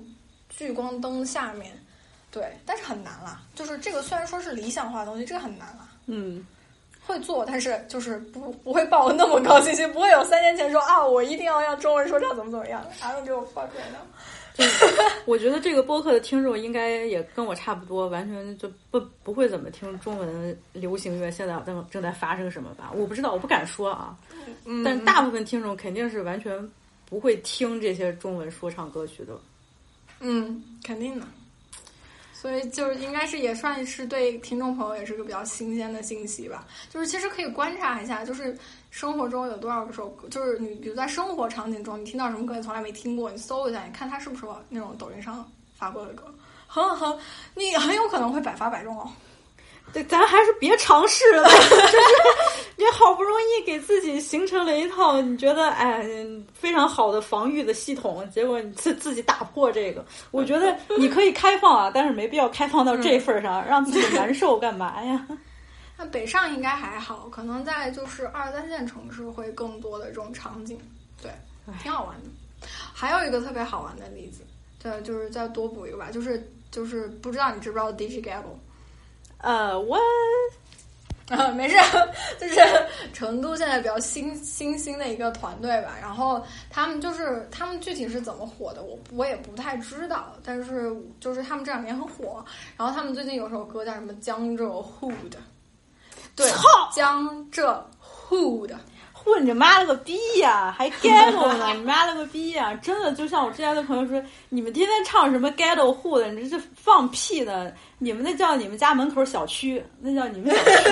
你自己，你他妈的知道 ghetto 的生活是什么样的？你知道 h o 的代代表了什么吗？他妈的瞎鸡巴唱！操！我一听这种，我就真的觉得太恶心了。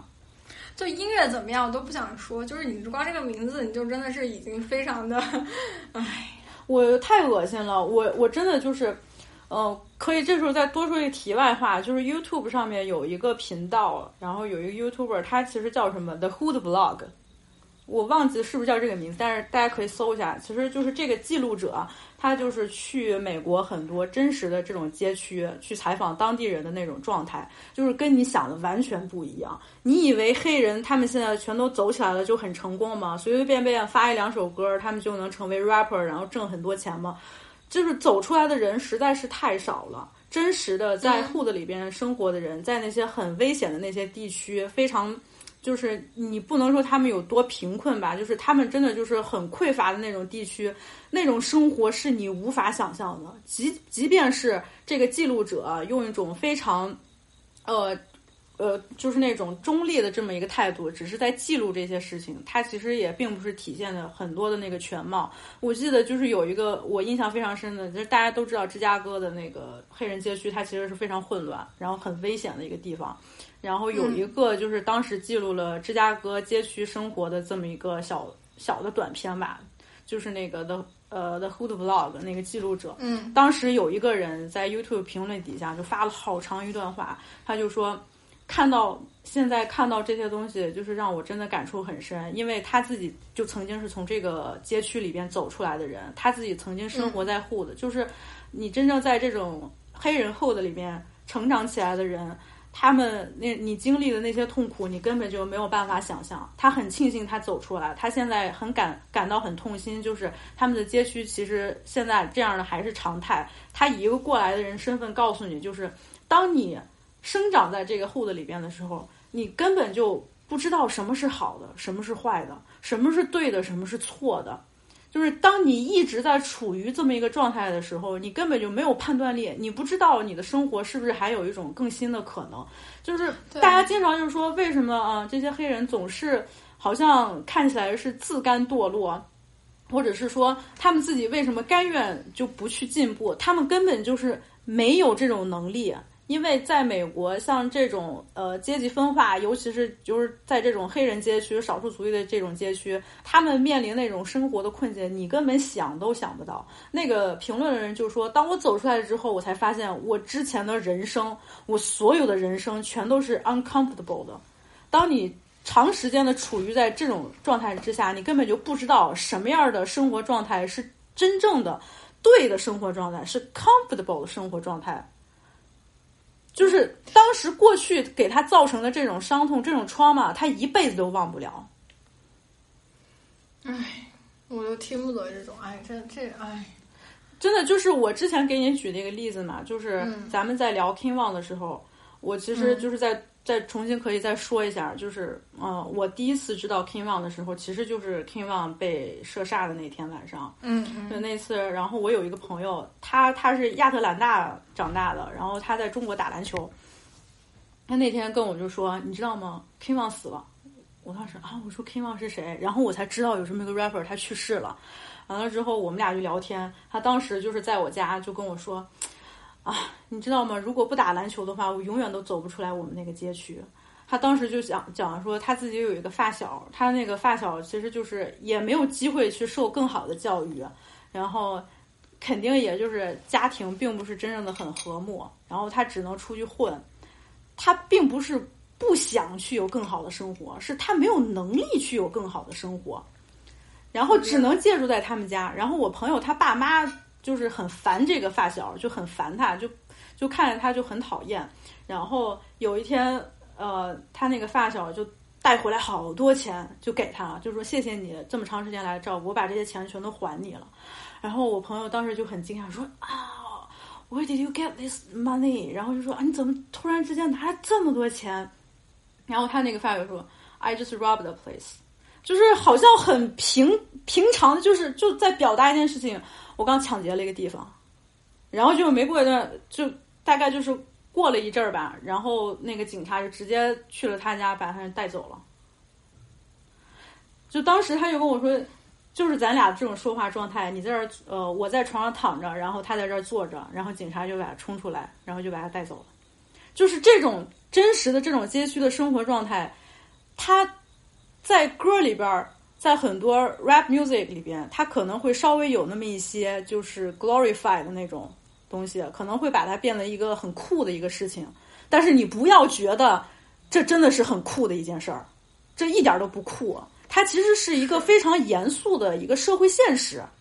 你不要把它当成你觉得哦，好像为了显示我很懂一样，你用这种概念，它其实一点儿都不是。你觉得 K One 在他的所有的 music video 里边，他在里边嗯。啪突突突突突开枪，帮派斗争什么的，你觉得这很酷吗？我告诉你，他一点都不酷，因为在这个街区里边的人，他们没有办法，他们的生活没有其他的选择，这是一个很严肃的社会现实。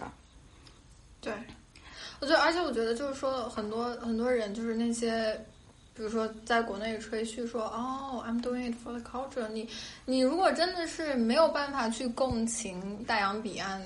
的非遗在经历什么的话，你也甚至可以看看中国很多农村在经历。没错，真的对吧？就是你，就是能，就是我们虽然说现在就是在了解，就是比如说黑黑人发黑人历史，包括是美籍非遗经历了什么东西，很多时候我们只能说我们去了解，但是我们永远都是是不敢说 OK，I I feel the same way because we don't and we will never。嗯，对。而且就是我们是，我们永远是一个旁观者。那你能够去花更多时间去了解，去，比如说在未来更注意自己怎么说话，或者是说去给别人带来就是告诉带来一些 information，他就已经很不很不错，很不容易了。但是就是与此同时，也千万不要忘了，就是有多少个，就是在在在你不知道在中国的一些别的地方在发生什么，你不能只是被一些表象，就是互联网上的一些假象去迷惑，就觉得每个人生活都挺幸福的。真正在发生什么，你不去关注，你是不知道的。我这个我他妈最讨厌的这这中就是中文这些什么傻逼 rapper 干的事情，就是他们真的就是怎么可以把一个本身就是他其实是挺痛苦、挺伤痛、非常严肃的这么一些事情，变成一个让自己变酷的这么一个元素，这件事就让我就觉得太傻逼了，真的就没有心。我觉得真的就没有心，哪怕你就是听有一些 rapper 啊，他可能就是你在歌里边他好像很酷，但是他同时也在唱一些他在说的这些内容也是很严肃的一些社会现实的内容啊。就举例 King Von 就说，They never give a black man shit，so I gotta rob。就是这件事情，他并不是说听起来哦我很酷，我去抢银行，我去抢一个商店，这并不是说我很酷，他告诉你的是。我们的生活真的是没有指望，我们没有别的选择。是你为什么不会看到这一点？你能看到就是帮派斗争好酷啊啊，在户子里面好酷啊，这不是傻逼吗？哎，这这真的是，哎，所以所以所以的确，我就又回到最开始说这个温层的东西。就现在身边觉得我们好像身边。就是能够 get 到你在说什么的，或者说同样在为一些事情去努力、为一些事情去愤怒，这些人似乎有很多，但是你放眼到一个大环境下还是很少，还是太少了。我们还是需要更多能够去同样思考，或者是说去带来实际行动的人。我对这个我真的是挺悲观的，因为这根本就不可能。就是首先信息壁垒它实在是太高了。你说我想我想去了解这些事儿。我我是不是还得会翻墙？我是不是首先英语还得 OK？我是不是还起码有这么一个正常人有这么同理心的这么一个理解能力？但是现在就这些最基础的能力，对于大部分人来说，哎呦，先这么说吧，对于大部分人来说，我觉得他们都是缺失的。我并不是把自己往外摘啊。你觉得现在接触到的东西，可能还没有就是在我的小时候，或者是是甚至在你小时候接触的信息的那个宽度、那个广广度。天呐，我我小时候电视上播放的英语节目，天天给你放 大屁股妞儿。就是小时候，我小时候有学英语的节目，我那个时候为什么我对零零年代的很多流行歌曲就是特别有感情？就是小时候看那种学英语的节目，它总会放当时最流行的欧美音乐。啊，我知道，我知道，就是我记得当时 CCTV 那个音乐频道还经常会放一些那种 MTV 的 MV。嗯，我当时看的也是，我忘记是哪个，反正是一个学英语的节目。然后他经常那个时候，我第一次听到 Chris Brown，我第一次看到 Rihanna 的 Umbrella，就是在电视上看的。真的吗？真的，我小时候我都惊呆了。我说 Umbrella 这女的，这大姐，这也太牛逼了！哎，那个时候她跟 Chris Brown 应该是刚刚好吧，反正我就记得还挺早了。然后最早看到什么 Jay Z 呀、什么康业呀什么的，全都是在电视上看的呀。哇，这这我记得超清楚，是在我可能上小学的时候，我在报纸上看到那个 Google 要退出中国的那个消息。对，那那当时那个注还挺还挺震惊的，因为那时候我才刚开始会玩电脑，嗯，我才刚开始给自己注册了一个 Google 的账号，就是 Gmail 的账号，然后后来他就他就要退出了，然后我就被抢了很多年，我没有再登过 去我那个账号，对。太可悲了！就现在想起来，我都，哎，我都觉得这个时间就过去太久太久了。是是，这就是一眨眼，就我们光是聊就是三年前的事情，很恐怖的。然后说又又给你说悲观了，也跟我说挺悲观的，就觉得挺郁闷的。对，我其实觉得，我现在已经逐逐渐接受了一个状态，就是我我会一直很悲观，就是我看问题一直都是。就比跟以前比会消极很多，但是我觉得只要是有那个动力，就是在消极之外，你能继续把自己抽离出来去做事情，去做你认为对的事情，那你的悲观是没有关系的。就是你人不人如果一直很积极、很很就是那种很乐观，可能是有一个原因是你的思思考不太够，嗯，你看到的点太少了，那就是。不是对工作有歧视的意思啊，但是你看那些大厨每天炒菜炒的都很很开心啊，那就是因为他除了他做炒菜这件事情之外，他不需要去思考，就是他的他的工作不需要去让他去思考别的东西。但是如果你真的去思考这些问题，你可能炒出来的菜也不好吃了。但是怎么样抽离出来，就是真正的勇士。嗯，那你看，那还不是 Spike Lee 吗？Do the right thing，do the right thing 就行了。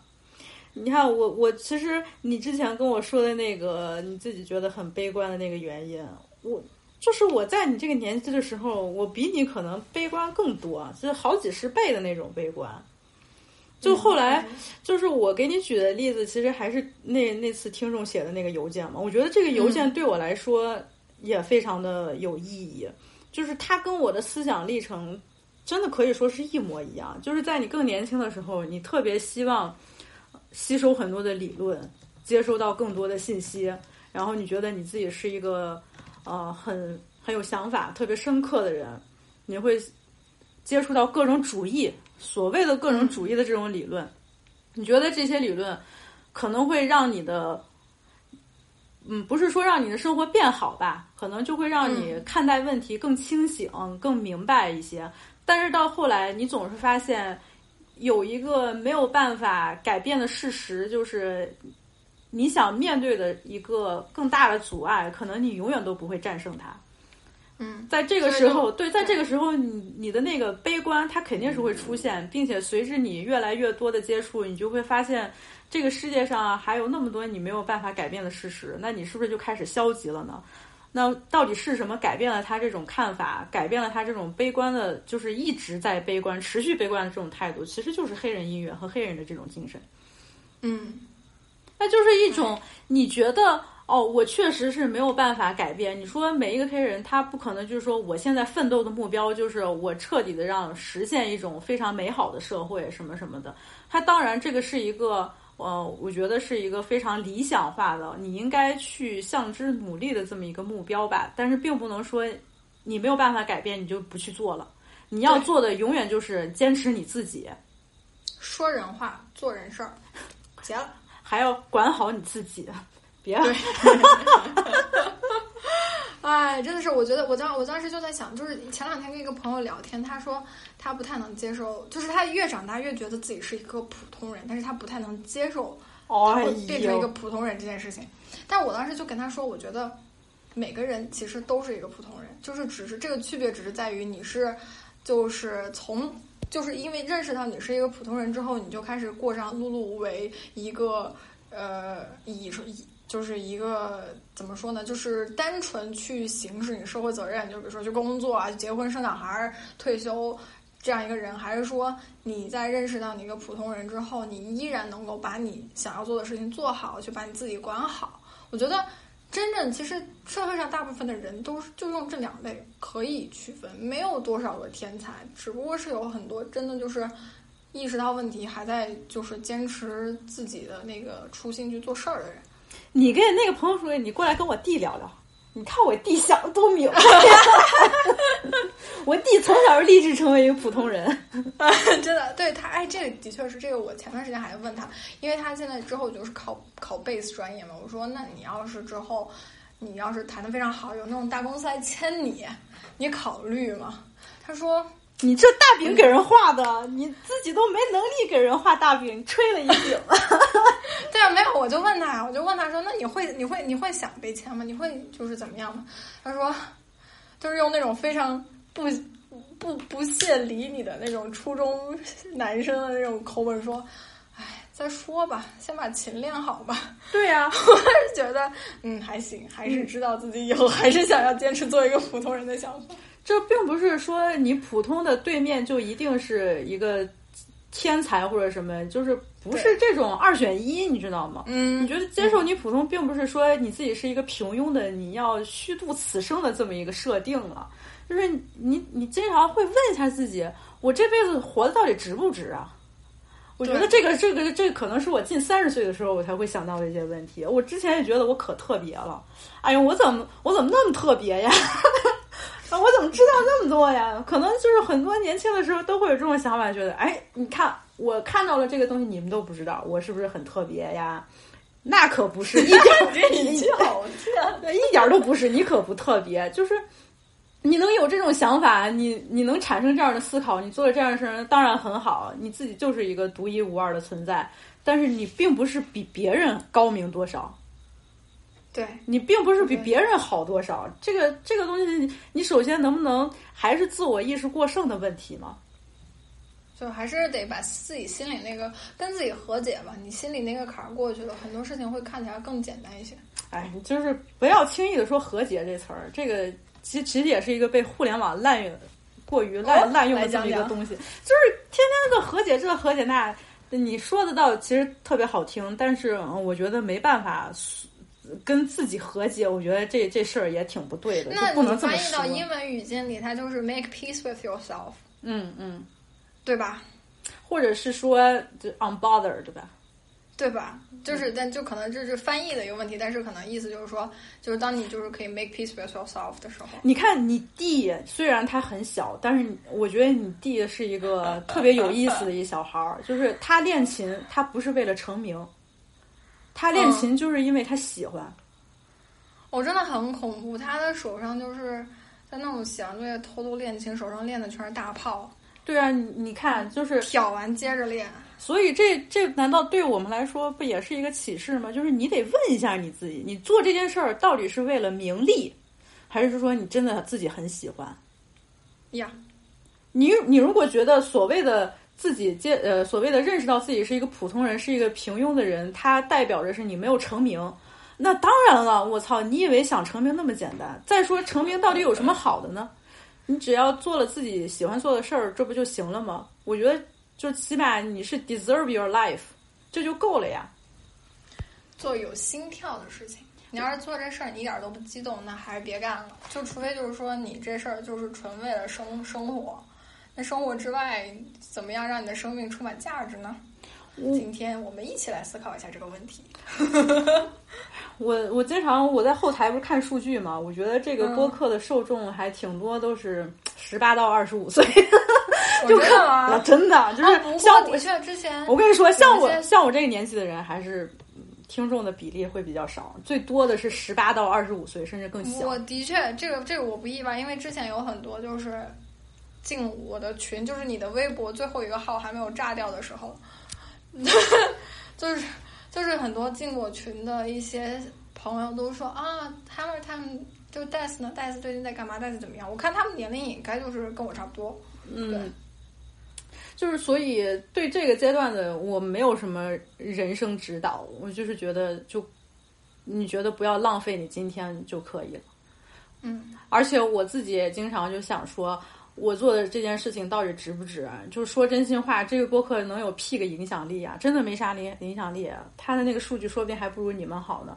但是我觉得我做的很开心，而且就是听众那些来信，简直就是太鼓舞了。我现在还记得，就之前一个高三的女生给我写的那封信，她就觉得说什么周围的人都跟她好像喜欢的东西都不一样，但是她能在这个播客里边找到。就是也跟他一样喜欢康业，他就觉得特别好，他觉得很受感动。然后他马上就要高考啦，又是怎么怎么样，对未来充满了憧憬啊！这种，哎呀，我觉得突然之间我就觉得自己做的事就特别有意义，影响力一点儿都没有。我我哪比得上那些大号啊什么的，就没啥影响力。但是我觉得这件事做的很值。我我我完我完全赞同，因为。之前段在之前在北京的时候，我见了一个面基了一个网友吧，相当于是他最早也是你的听众，然后他是一个研究气象学的一个一个女生。那你为啥不叫我呀？我去，我很愿意跟听众一起玩呢。就是如果在北京的话，听众可以找我吃饭喝酒什么的，我都特别乐意。呃，我给你们俩连接一下。行啊，对。对，因为当时我我认识他是因为我找我就是从豆瓣上找到了一篇他的文章，我觉得很写的很好，然后我要转载。对，然后当时见他就跟他聊，就是说他讲到一个类似的情况，因为他是就是相当于是读书很好，一路从考到北京很好的研究研究生学校。对，也有讲就是说身边的人可能都很就是比较传统吧，喜好什么的，然后他就就非常喜欢康业，就非常能被那种能量打动，七七八八的。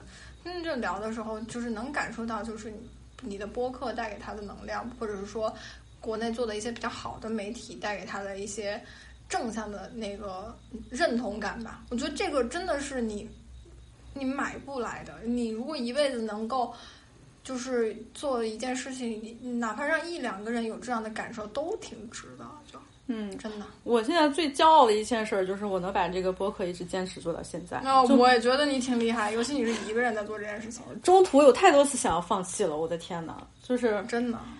我现在回想起来，我都忘了我为什么想要放弃了。就是你看，就是当时阻碍你的那些原因，它其实一点都不重要，因为现在我根本就回想不起来我当时挣扎的原因到底是什么，我为什么不想做下去了呢？就他们对于我来说已经不重要了。我现在就唯一能做好的事儿就是这个，而且我特骄傲的就是我一直到现在，我还坚持我最开始做播客的这个原则。就是我不想在所谓的那种能收割流量的平台去上架这个节目，嗯，因为我自己，我我确实就是想筛选听众。之前也有一些朋友问我、啊，你做的是一个传播文化的事情，难道你不应该让更多的人听到吗？啊，我后来还我其实真的很纠结这个事情啊，然后后来觉得不行，我还是觉得就是得坚持我最开始这个原则，而且我也从来没有跟听众要过钱，这个节目也一直都是免费的。我觉得这也是个双向选择的东西，嗯，互相选择，互相成就。反正，嗯，我觉得这个世界也快爆炸了。别那么悲观就是你要学习学习黑人们的那种精神。就是我就是 unapologetic，就是就是要炫耀我自己的 grill，就是炫耀我的 whip，我自己可以成功，看看 I made it。就是这是一个非常积极的影响，你不要觉得他们总是在炫富，他是就是有一种什么消费主义的那种导向，不是的。我觉得他们真正的是真的是很热爱自己的生活，而且真的是很想把自己活出有价值的一个一个层面。就是那个 Too Short，我们之前我跟老林不是聊了一期皮条客嘛，里面讲到 Too Short 的音乐，你知道 Too Short 最打动我的一首歌叫 The Ghetto。The Ghetto 这个歌里边就唱的真的是非常非常残酷和现实的，真正的在街区里边生活的那种事儿啊。就是他讲的，真的就比如说，呃，一个单亲妈妈，她还有好几张嘴，好几个孩子要养活，但是他现在也顾不了那么多了。他唯一想让自己感到快乐的就是 getting high。就是你不能指责这个妈妈是不负责任的，就是她生活的这个环境确实就是这样的环境，她不知道自己应该怎么面对这些孩子，她不知道怎么面对自己的生活。他只能在就是 getting high，或者是说，嗯，在这个街区里边有其他的人，他们过着怎样痛苦的生活，你根本都想都想不到。但是 Too Short 还在里边唱的就是，Even they get us down，就是即便是那些人要打压我们，call us animal，把我们当成动物一样对待，但是我们依然还是会成功，我们依然会呃 make a bankroll，然后 make love to the star。我觉得这种态度简直就是太浪漫了，真的推荐大家好好听一下这首歌，感受一下这歌里边唱到的那些内容，你再感受到他们，你很能真切的感受到他们生活那种残酷无望，但是他们同时又能给你这种希望，就说我们还是可以 make love to the star，这多浪漫呀！即便是他们叫我们是动物，他们不把我们当成人看待。我们依然要活下去。哎，这个的确是，所以我现在我其实就说到这个，我觉得我也要夸你一句，我觉得你的 newsletter newsletter 一直坚持做，其实也是挺好的，因为我觉得有时候打开邮件能收到一些你的看法，还挺开心的，make my day 的。这个真的是挺难坚持的。我一开始还想了一周一定要坚持出产片，但是真的，我就写文章确实挺难的。我自己本身写文章，它我我并不是一个很在乎文章完整性，或者是一个呃在乎文章写作技巧的一个人，就是把它当成随笔一样写，甚至有时候我就写一两句话什么的。但是我觉得确实输出对于自己的这个反思来说是很好的一个锻炼的过程。嗯，尤其是你在。对写作的话，又能让你整个思考逻辑一遍一遍更更严谨、更完整，嗯，真的挺好的。坚持。我两周一次。对我我我能做的也就是这些了，真的。就有时候，哎，我我我真的是发现，在很多你现实生活当中遇到的那些，嗯，你觉得哎怎么那么他妈傻逼的那种事儿，但是当你回到家，然后觉得看到一个什么事儿，你，特别想抒发的时候，把它写成一篇文章发出去，就已经足够了。我觉得我不在乎。到底读者有多少？有多少能看到？或者多少人是不是认同这个文章？到底是不是能有流量？这都已经不重要了。最重要的就是你干这件事情的过程，然后你自己的思考。他这个很难得的，我觉得这个真的特别好。哎，你现在会不会有时候也重听一下我们之前最早录播客的那几期？我说实话吗？啊。我不会重听任何我录过的东西，我不敢。对对对对，我现在也是，就觉得，哎，当时真的挺幼稚，或者是让人很难为情，太尴尬了。因为如果我听或者看我之前做过的东西，我就会想把它删掉。但是我知道这样其实也不太好，就也没有那么大必要，所以我就直接会把这个东西避开。对对对，我也是这样，真的。哎，我有时候回想起来，哎，我之前是不是在哪期说过一什么什么什么呀？哎呀，那好像真的有点傻逼啊，或者说有时候当时是不是没说好啊，什么什么的？哎呀，怎么那么羞啊？特别担心会不会没说好，特别担心会不会没说好，因为有时候你当时关。观点也不成熟，或者你当时考虑的问题也不全的话，你就很怕你说了这个东西，你就现在回去再看，你就很很很纠结。你说我要不要再把它这个重新发个什么 disclaimer，就是我当时不是这么想的，或者怎么去纠结？对我也是。所以这个时候，这个时候我也跟听众强调一下，就是过去的观点什么的，可能就是阶段性吧，就阶段性的一些观点。有一些观点，如果你觉得不舒服，哎，那也就随便吧，我也没办法改变了。我确实说了。但我并不是说就完全否认我过去自己的一些观点啊，就可能我现在嗯看待问题可能就是角度又多了一些，或者嗯我自己的出发点又不同了什么的。我觉得就是能够接受这个是在记录成长的话，会稍微开舒舒心很多。嗯，对，就是但是就是也会我就是我也经常跟就是 hip hop 那些朋友说，因为其实我不算主笔了，我写的东西相对少一些，就石头写的更多。但是我们也是经常会说，就是说我发任何东西，你觉得不对的地方，随便指出，我们随时讨论。但是我我写的东西也是在就是见证我的成长嘛，我不可能说我。去去年写的东西，你现在给我找出来挑刺，这个地方不对不对不对，你这个写你就来抨击我，没有这个必要，因为我也在成长，我也是在一点一点更了解我自己在想什么。嗯，对，就如果能接受一个同步成长的话，这就好很多。对，是这个过程应该是一直持续的，并不是说你。你三十岁你就应该停止了。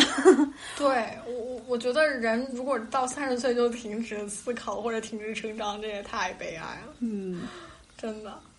我记得我们第一期的时候好像聊的时候，你就是说你你想把这个播客当成一个记录自己成长的东西。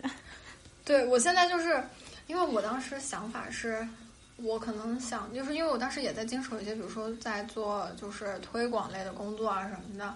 然后我当时就觉得，说我做那些事情，I'm doing it for it，就是它是一件事情，就是我虽然也有热爱，但是我最终我带着养，就是我需要去替别人考虑嘛。那我们做这个播客就是一个自留地，你去讨论也好，去批判、去反思，你在就是你你会很明显的听到我们之前的那些就是成长的。就是我们之前会聊的一些比较幼稚的言论啊，怎么样？就是如果这期发出来，有朋友去往回听三年前的东西，我觉得感官肯定是完全不一样，我都会很紧张。万一真的有人听完这期去考古，会是什么样子？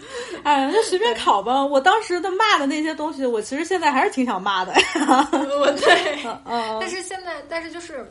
后来就接受了，就我我我也在长大呢，我才二十多岁呢，我能我不可能事无巨细，每句话说都说的百分之百百正确了，对吧？嗯嗯。你你考呗，你看呗，你考你你你找出来，咱俩一起笑一笑。我 I don't give a fuck。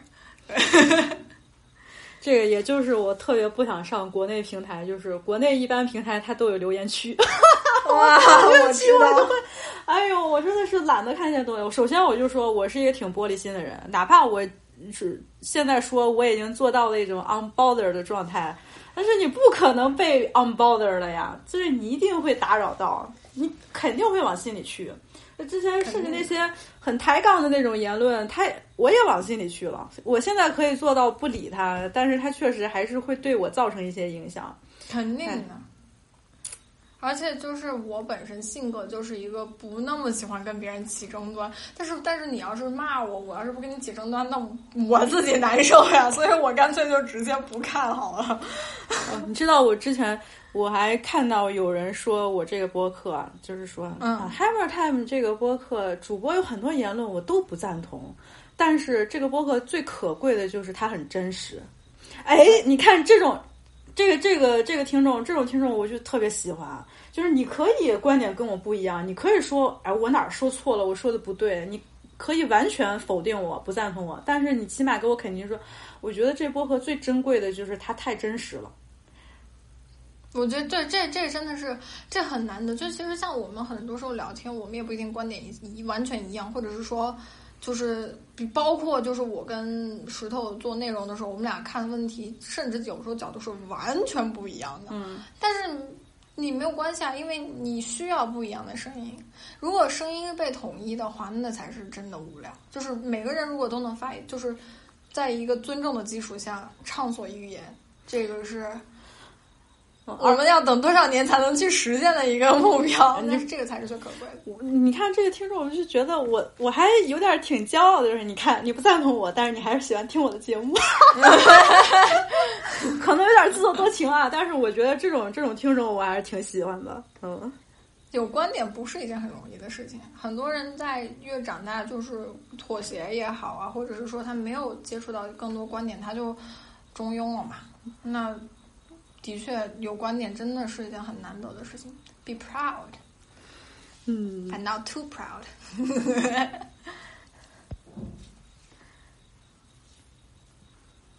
这差不多。嗯，差不多嘞。好嘞。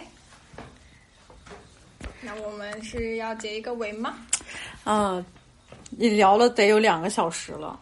这一期确实听起来好像挺水的，但是我觉得还是挺必要来这么一期的。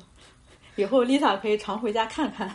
没错，对，今天的确听起来可能聊的的确有点散，但是其实这也是我们这两年一直在思考的问题。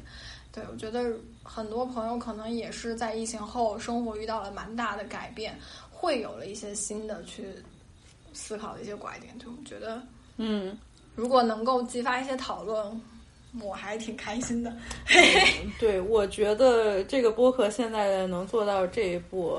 最重要的一点就是，我们播客完全不说教，这这一点我觉得是比就很多播客做做的，我自认为是做的比较好的一点，就是真的就是纯分享。我们并不是说自己有多么权威或者有资格去说一些什么事儿，你就把它当成两个人聊天分享就行了。反而，哎，你知道吗？我现在其实还有一个真的比较大的一个兴趣转变，就是我之前。你刚认识我的时候，其实我特别喜欢跟你分享一些非常严肃的那种博客，让你说，哎，你看人家这做的多好，这做的特别好，这个他讨论的内容，哎，有意思，严肃啊，你看从哪个哪个视角出发的，这这弄得多好。但是现在我最喜欢听的播客，你绝对想象不到。你喜欢听相声吗？我不是，我最喜欢，我现在最喜欢听的一个播客叫 Hard or Soft。就是你这是讲什么的？就是两个黑人大哥在聊一些 sex life，就是或者一些感情生活的那种播客。我反而现在他是我现在特喜欢听的一个播客，就是我觉得这个主播，首先这两个主播就是很有人格魅力。他们经常讲的，你就觉得啊，sex life 有什么好聊的呀？就是讲讲你约会的对象呗，你今天约了哪个女的？他这个屁股大，那胸大，那活好什么的，但是不是这样的哦。我跟你说，他们聊的内容都特别有意思，甚至有时候从一些很简单的，嗯，很简单的那种两个人之间的那种性关系，它能带给我一些不同的思考，而且真的就是非常放松。我现在喜欢听的播客，其实就是越轻松的聊天式的那种播客，更让我喜欢。我反而，嗯，我反而不喜欢那种给你讲。呃，什么历史啊、文化啊，给你上上课一样的那种播客了。对我其实也就是我我我也觉得播客的魅力点是，就我个人的喜好来讲，我觉得播客魅魅力点在于，就是它可以把一个很大的事情用一些很很 chill 的一个状态给它表达出来。嗯，就是敢听，我就特别喜欢听播客的的场景是，比如说坐在车上，或者是在干手里有一些别的事情的时候，就是你感觉好像身边有两个朋友在那跟你聊天的状态。嗯嗯，对，所以我觉得就是。如果国内就也或者是说就国内能有更多的朋友是做这种类型的播客，我估计会蛮好蛮好玩的。就是听你跟他唠嗑，讲点一些就轻松的事情啊、有趣的事情啊，分享分享啊，对吧？就当多两个朋友。但其实这类播客肯定特多，只不过是我现在已经不怎么听国内播客，因为我觉得他们聊内容没劲。我可能是接触的偏严肃的播客多一点，就是还没找到太多这种。但如果有的话。他们的朋友也可以推荐一下，不是他肯定有，就像那种什么播客平台上面，真的就是一些主播就是让闲聊天的那种，特别多，真特别多。但是就是，但只不 只不过是我觉得他们的聊的内容不是我感兴趣的。我我现在除了 Hard or Soft，还还听什么 Eighty Five Eighty Five 那个。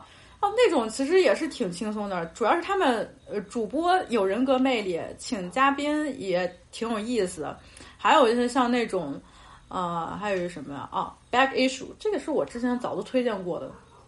还有一些就是呃，也有严肃类的那种内容，比如说什么，嗯，我之前给你推荐的那个，哎，我前几天给你推荐的那个，就是讲严肃音乐产业报道的 Music Journalism 那种，Yeah。对，就是这种。我并不是说否认一些严肃内容播客的这种价值啊，我就是觉得，嗯，我现在的兴趣转变反而更喜欢那种特轻松的这种聊天的这种形式，不太想好像是一定要输出一个什么观点或者特别有条理、清晰的讲一个什么事儿。所以现在可能我的播客就会越来越轻松，你就会觉得就好像很个人，就像人闲聊天儿似的，挺好，闲聊天多好，嗯。主要是做严肃的这些内容，我确实我也觉得自己不够资格。像我上期跟老林聊的，就是哎呀，你听人家做的这种音乐分析类节目，怎么做这么好啊？呆在人家怎么做那么好呀？啊，那谁谁谁怎么做这么好？像唠的他们怎么做这么好啊？哎，你确实你不是这个文化环境里边的人啊，你知道吧？啊，我知道，我其实也经常会陷入那种情绪，就是我觉得哎，I'm faking it。就是在做做事情上面，但是后来，嗯，但是的确自己喜欢嘛，那搞呗，嗯。但是的确，我我非常理解这种心情。我觉得，我越我越我越长大，就是我越遭遇的这种就是呃负面的情绪，的确是比之前多了很多。嗯，对。但说不定某天每某一个就会打打败我。嗯。但是在那之前，我们就先再努努力。这个东西要。咱们一会儿播客聊完了之后，私底下可以再好好说一说。没问题。行。嗯。那 Hammer Time 的朋友们，我们下次再见。好嘞。好。那把录音关啦。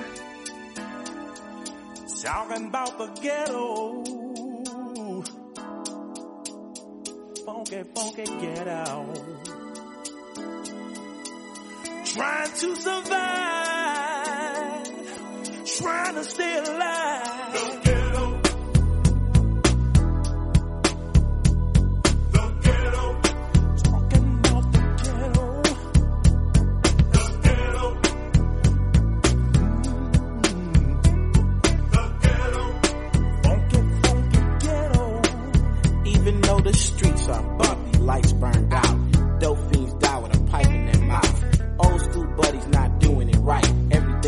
same and it's the same every night. I wouldn't shoot you, bro, but I'd shoot that fool if he played me close and tried to test my cool. Every day I wonder just how I die. Only thing I know is how to survive. There's only one rule in the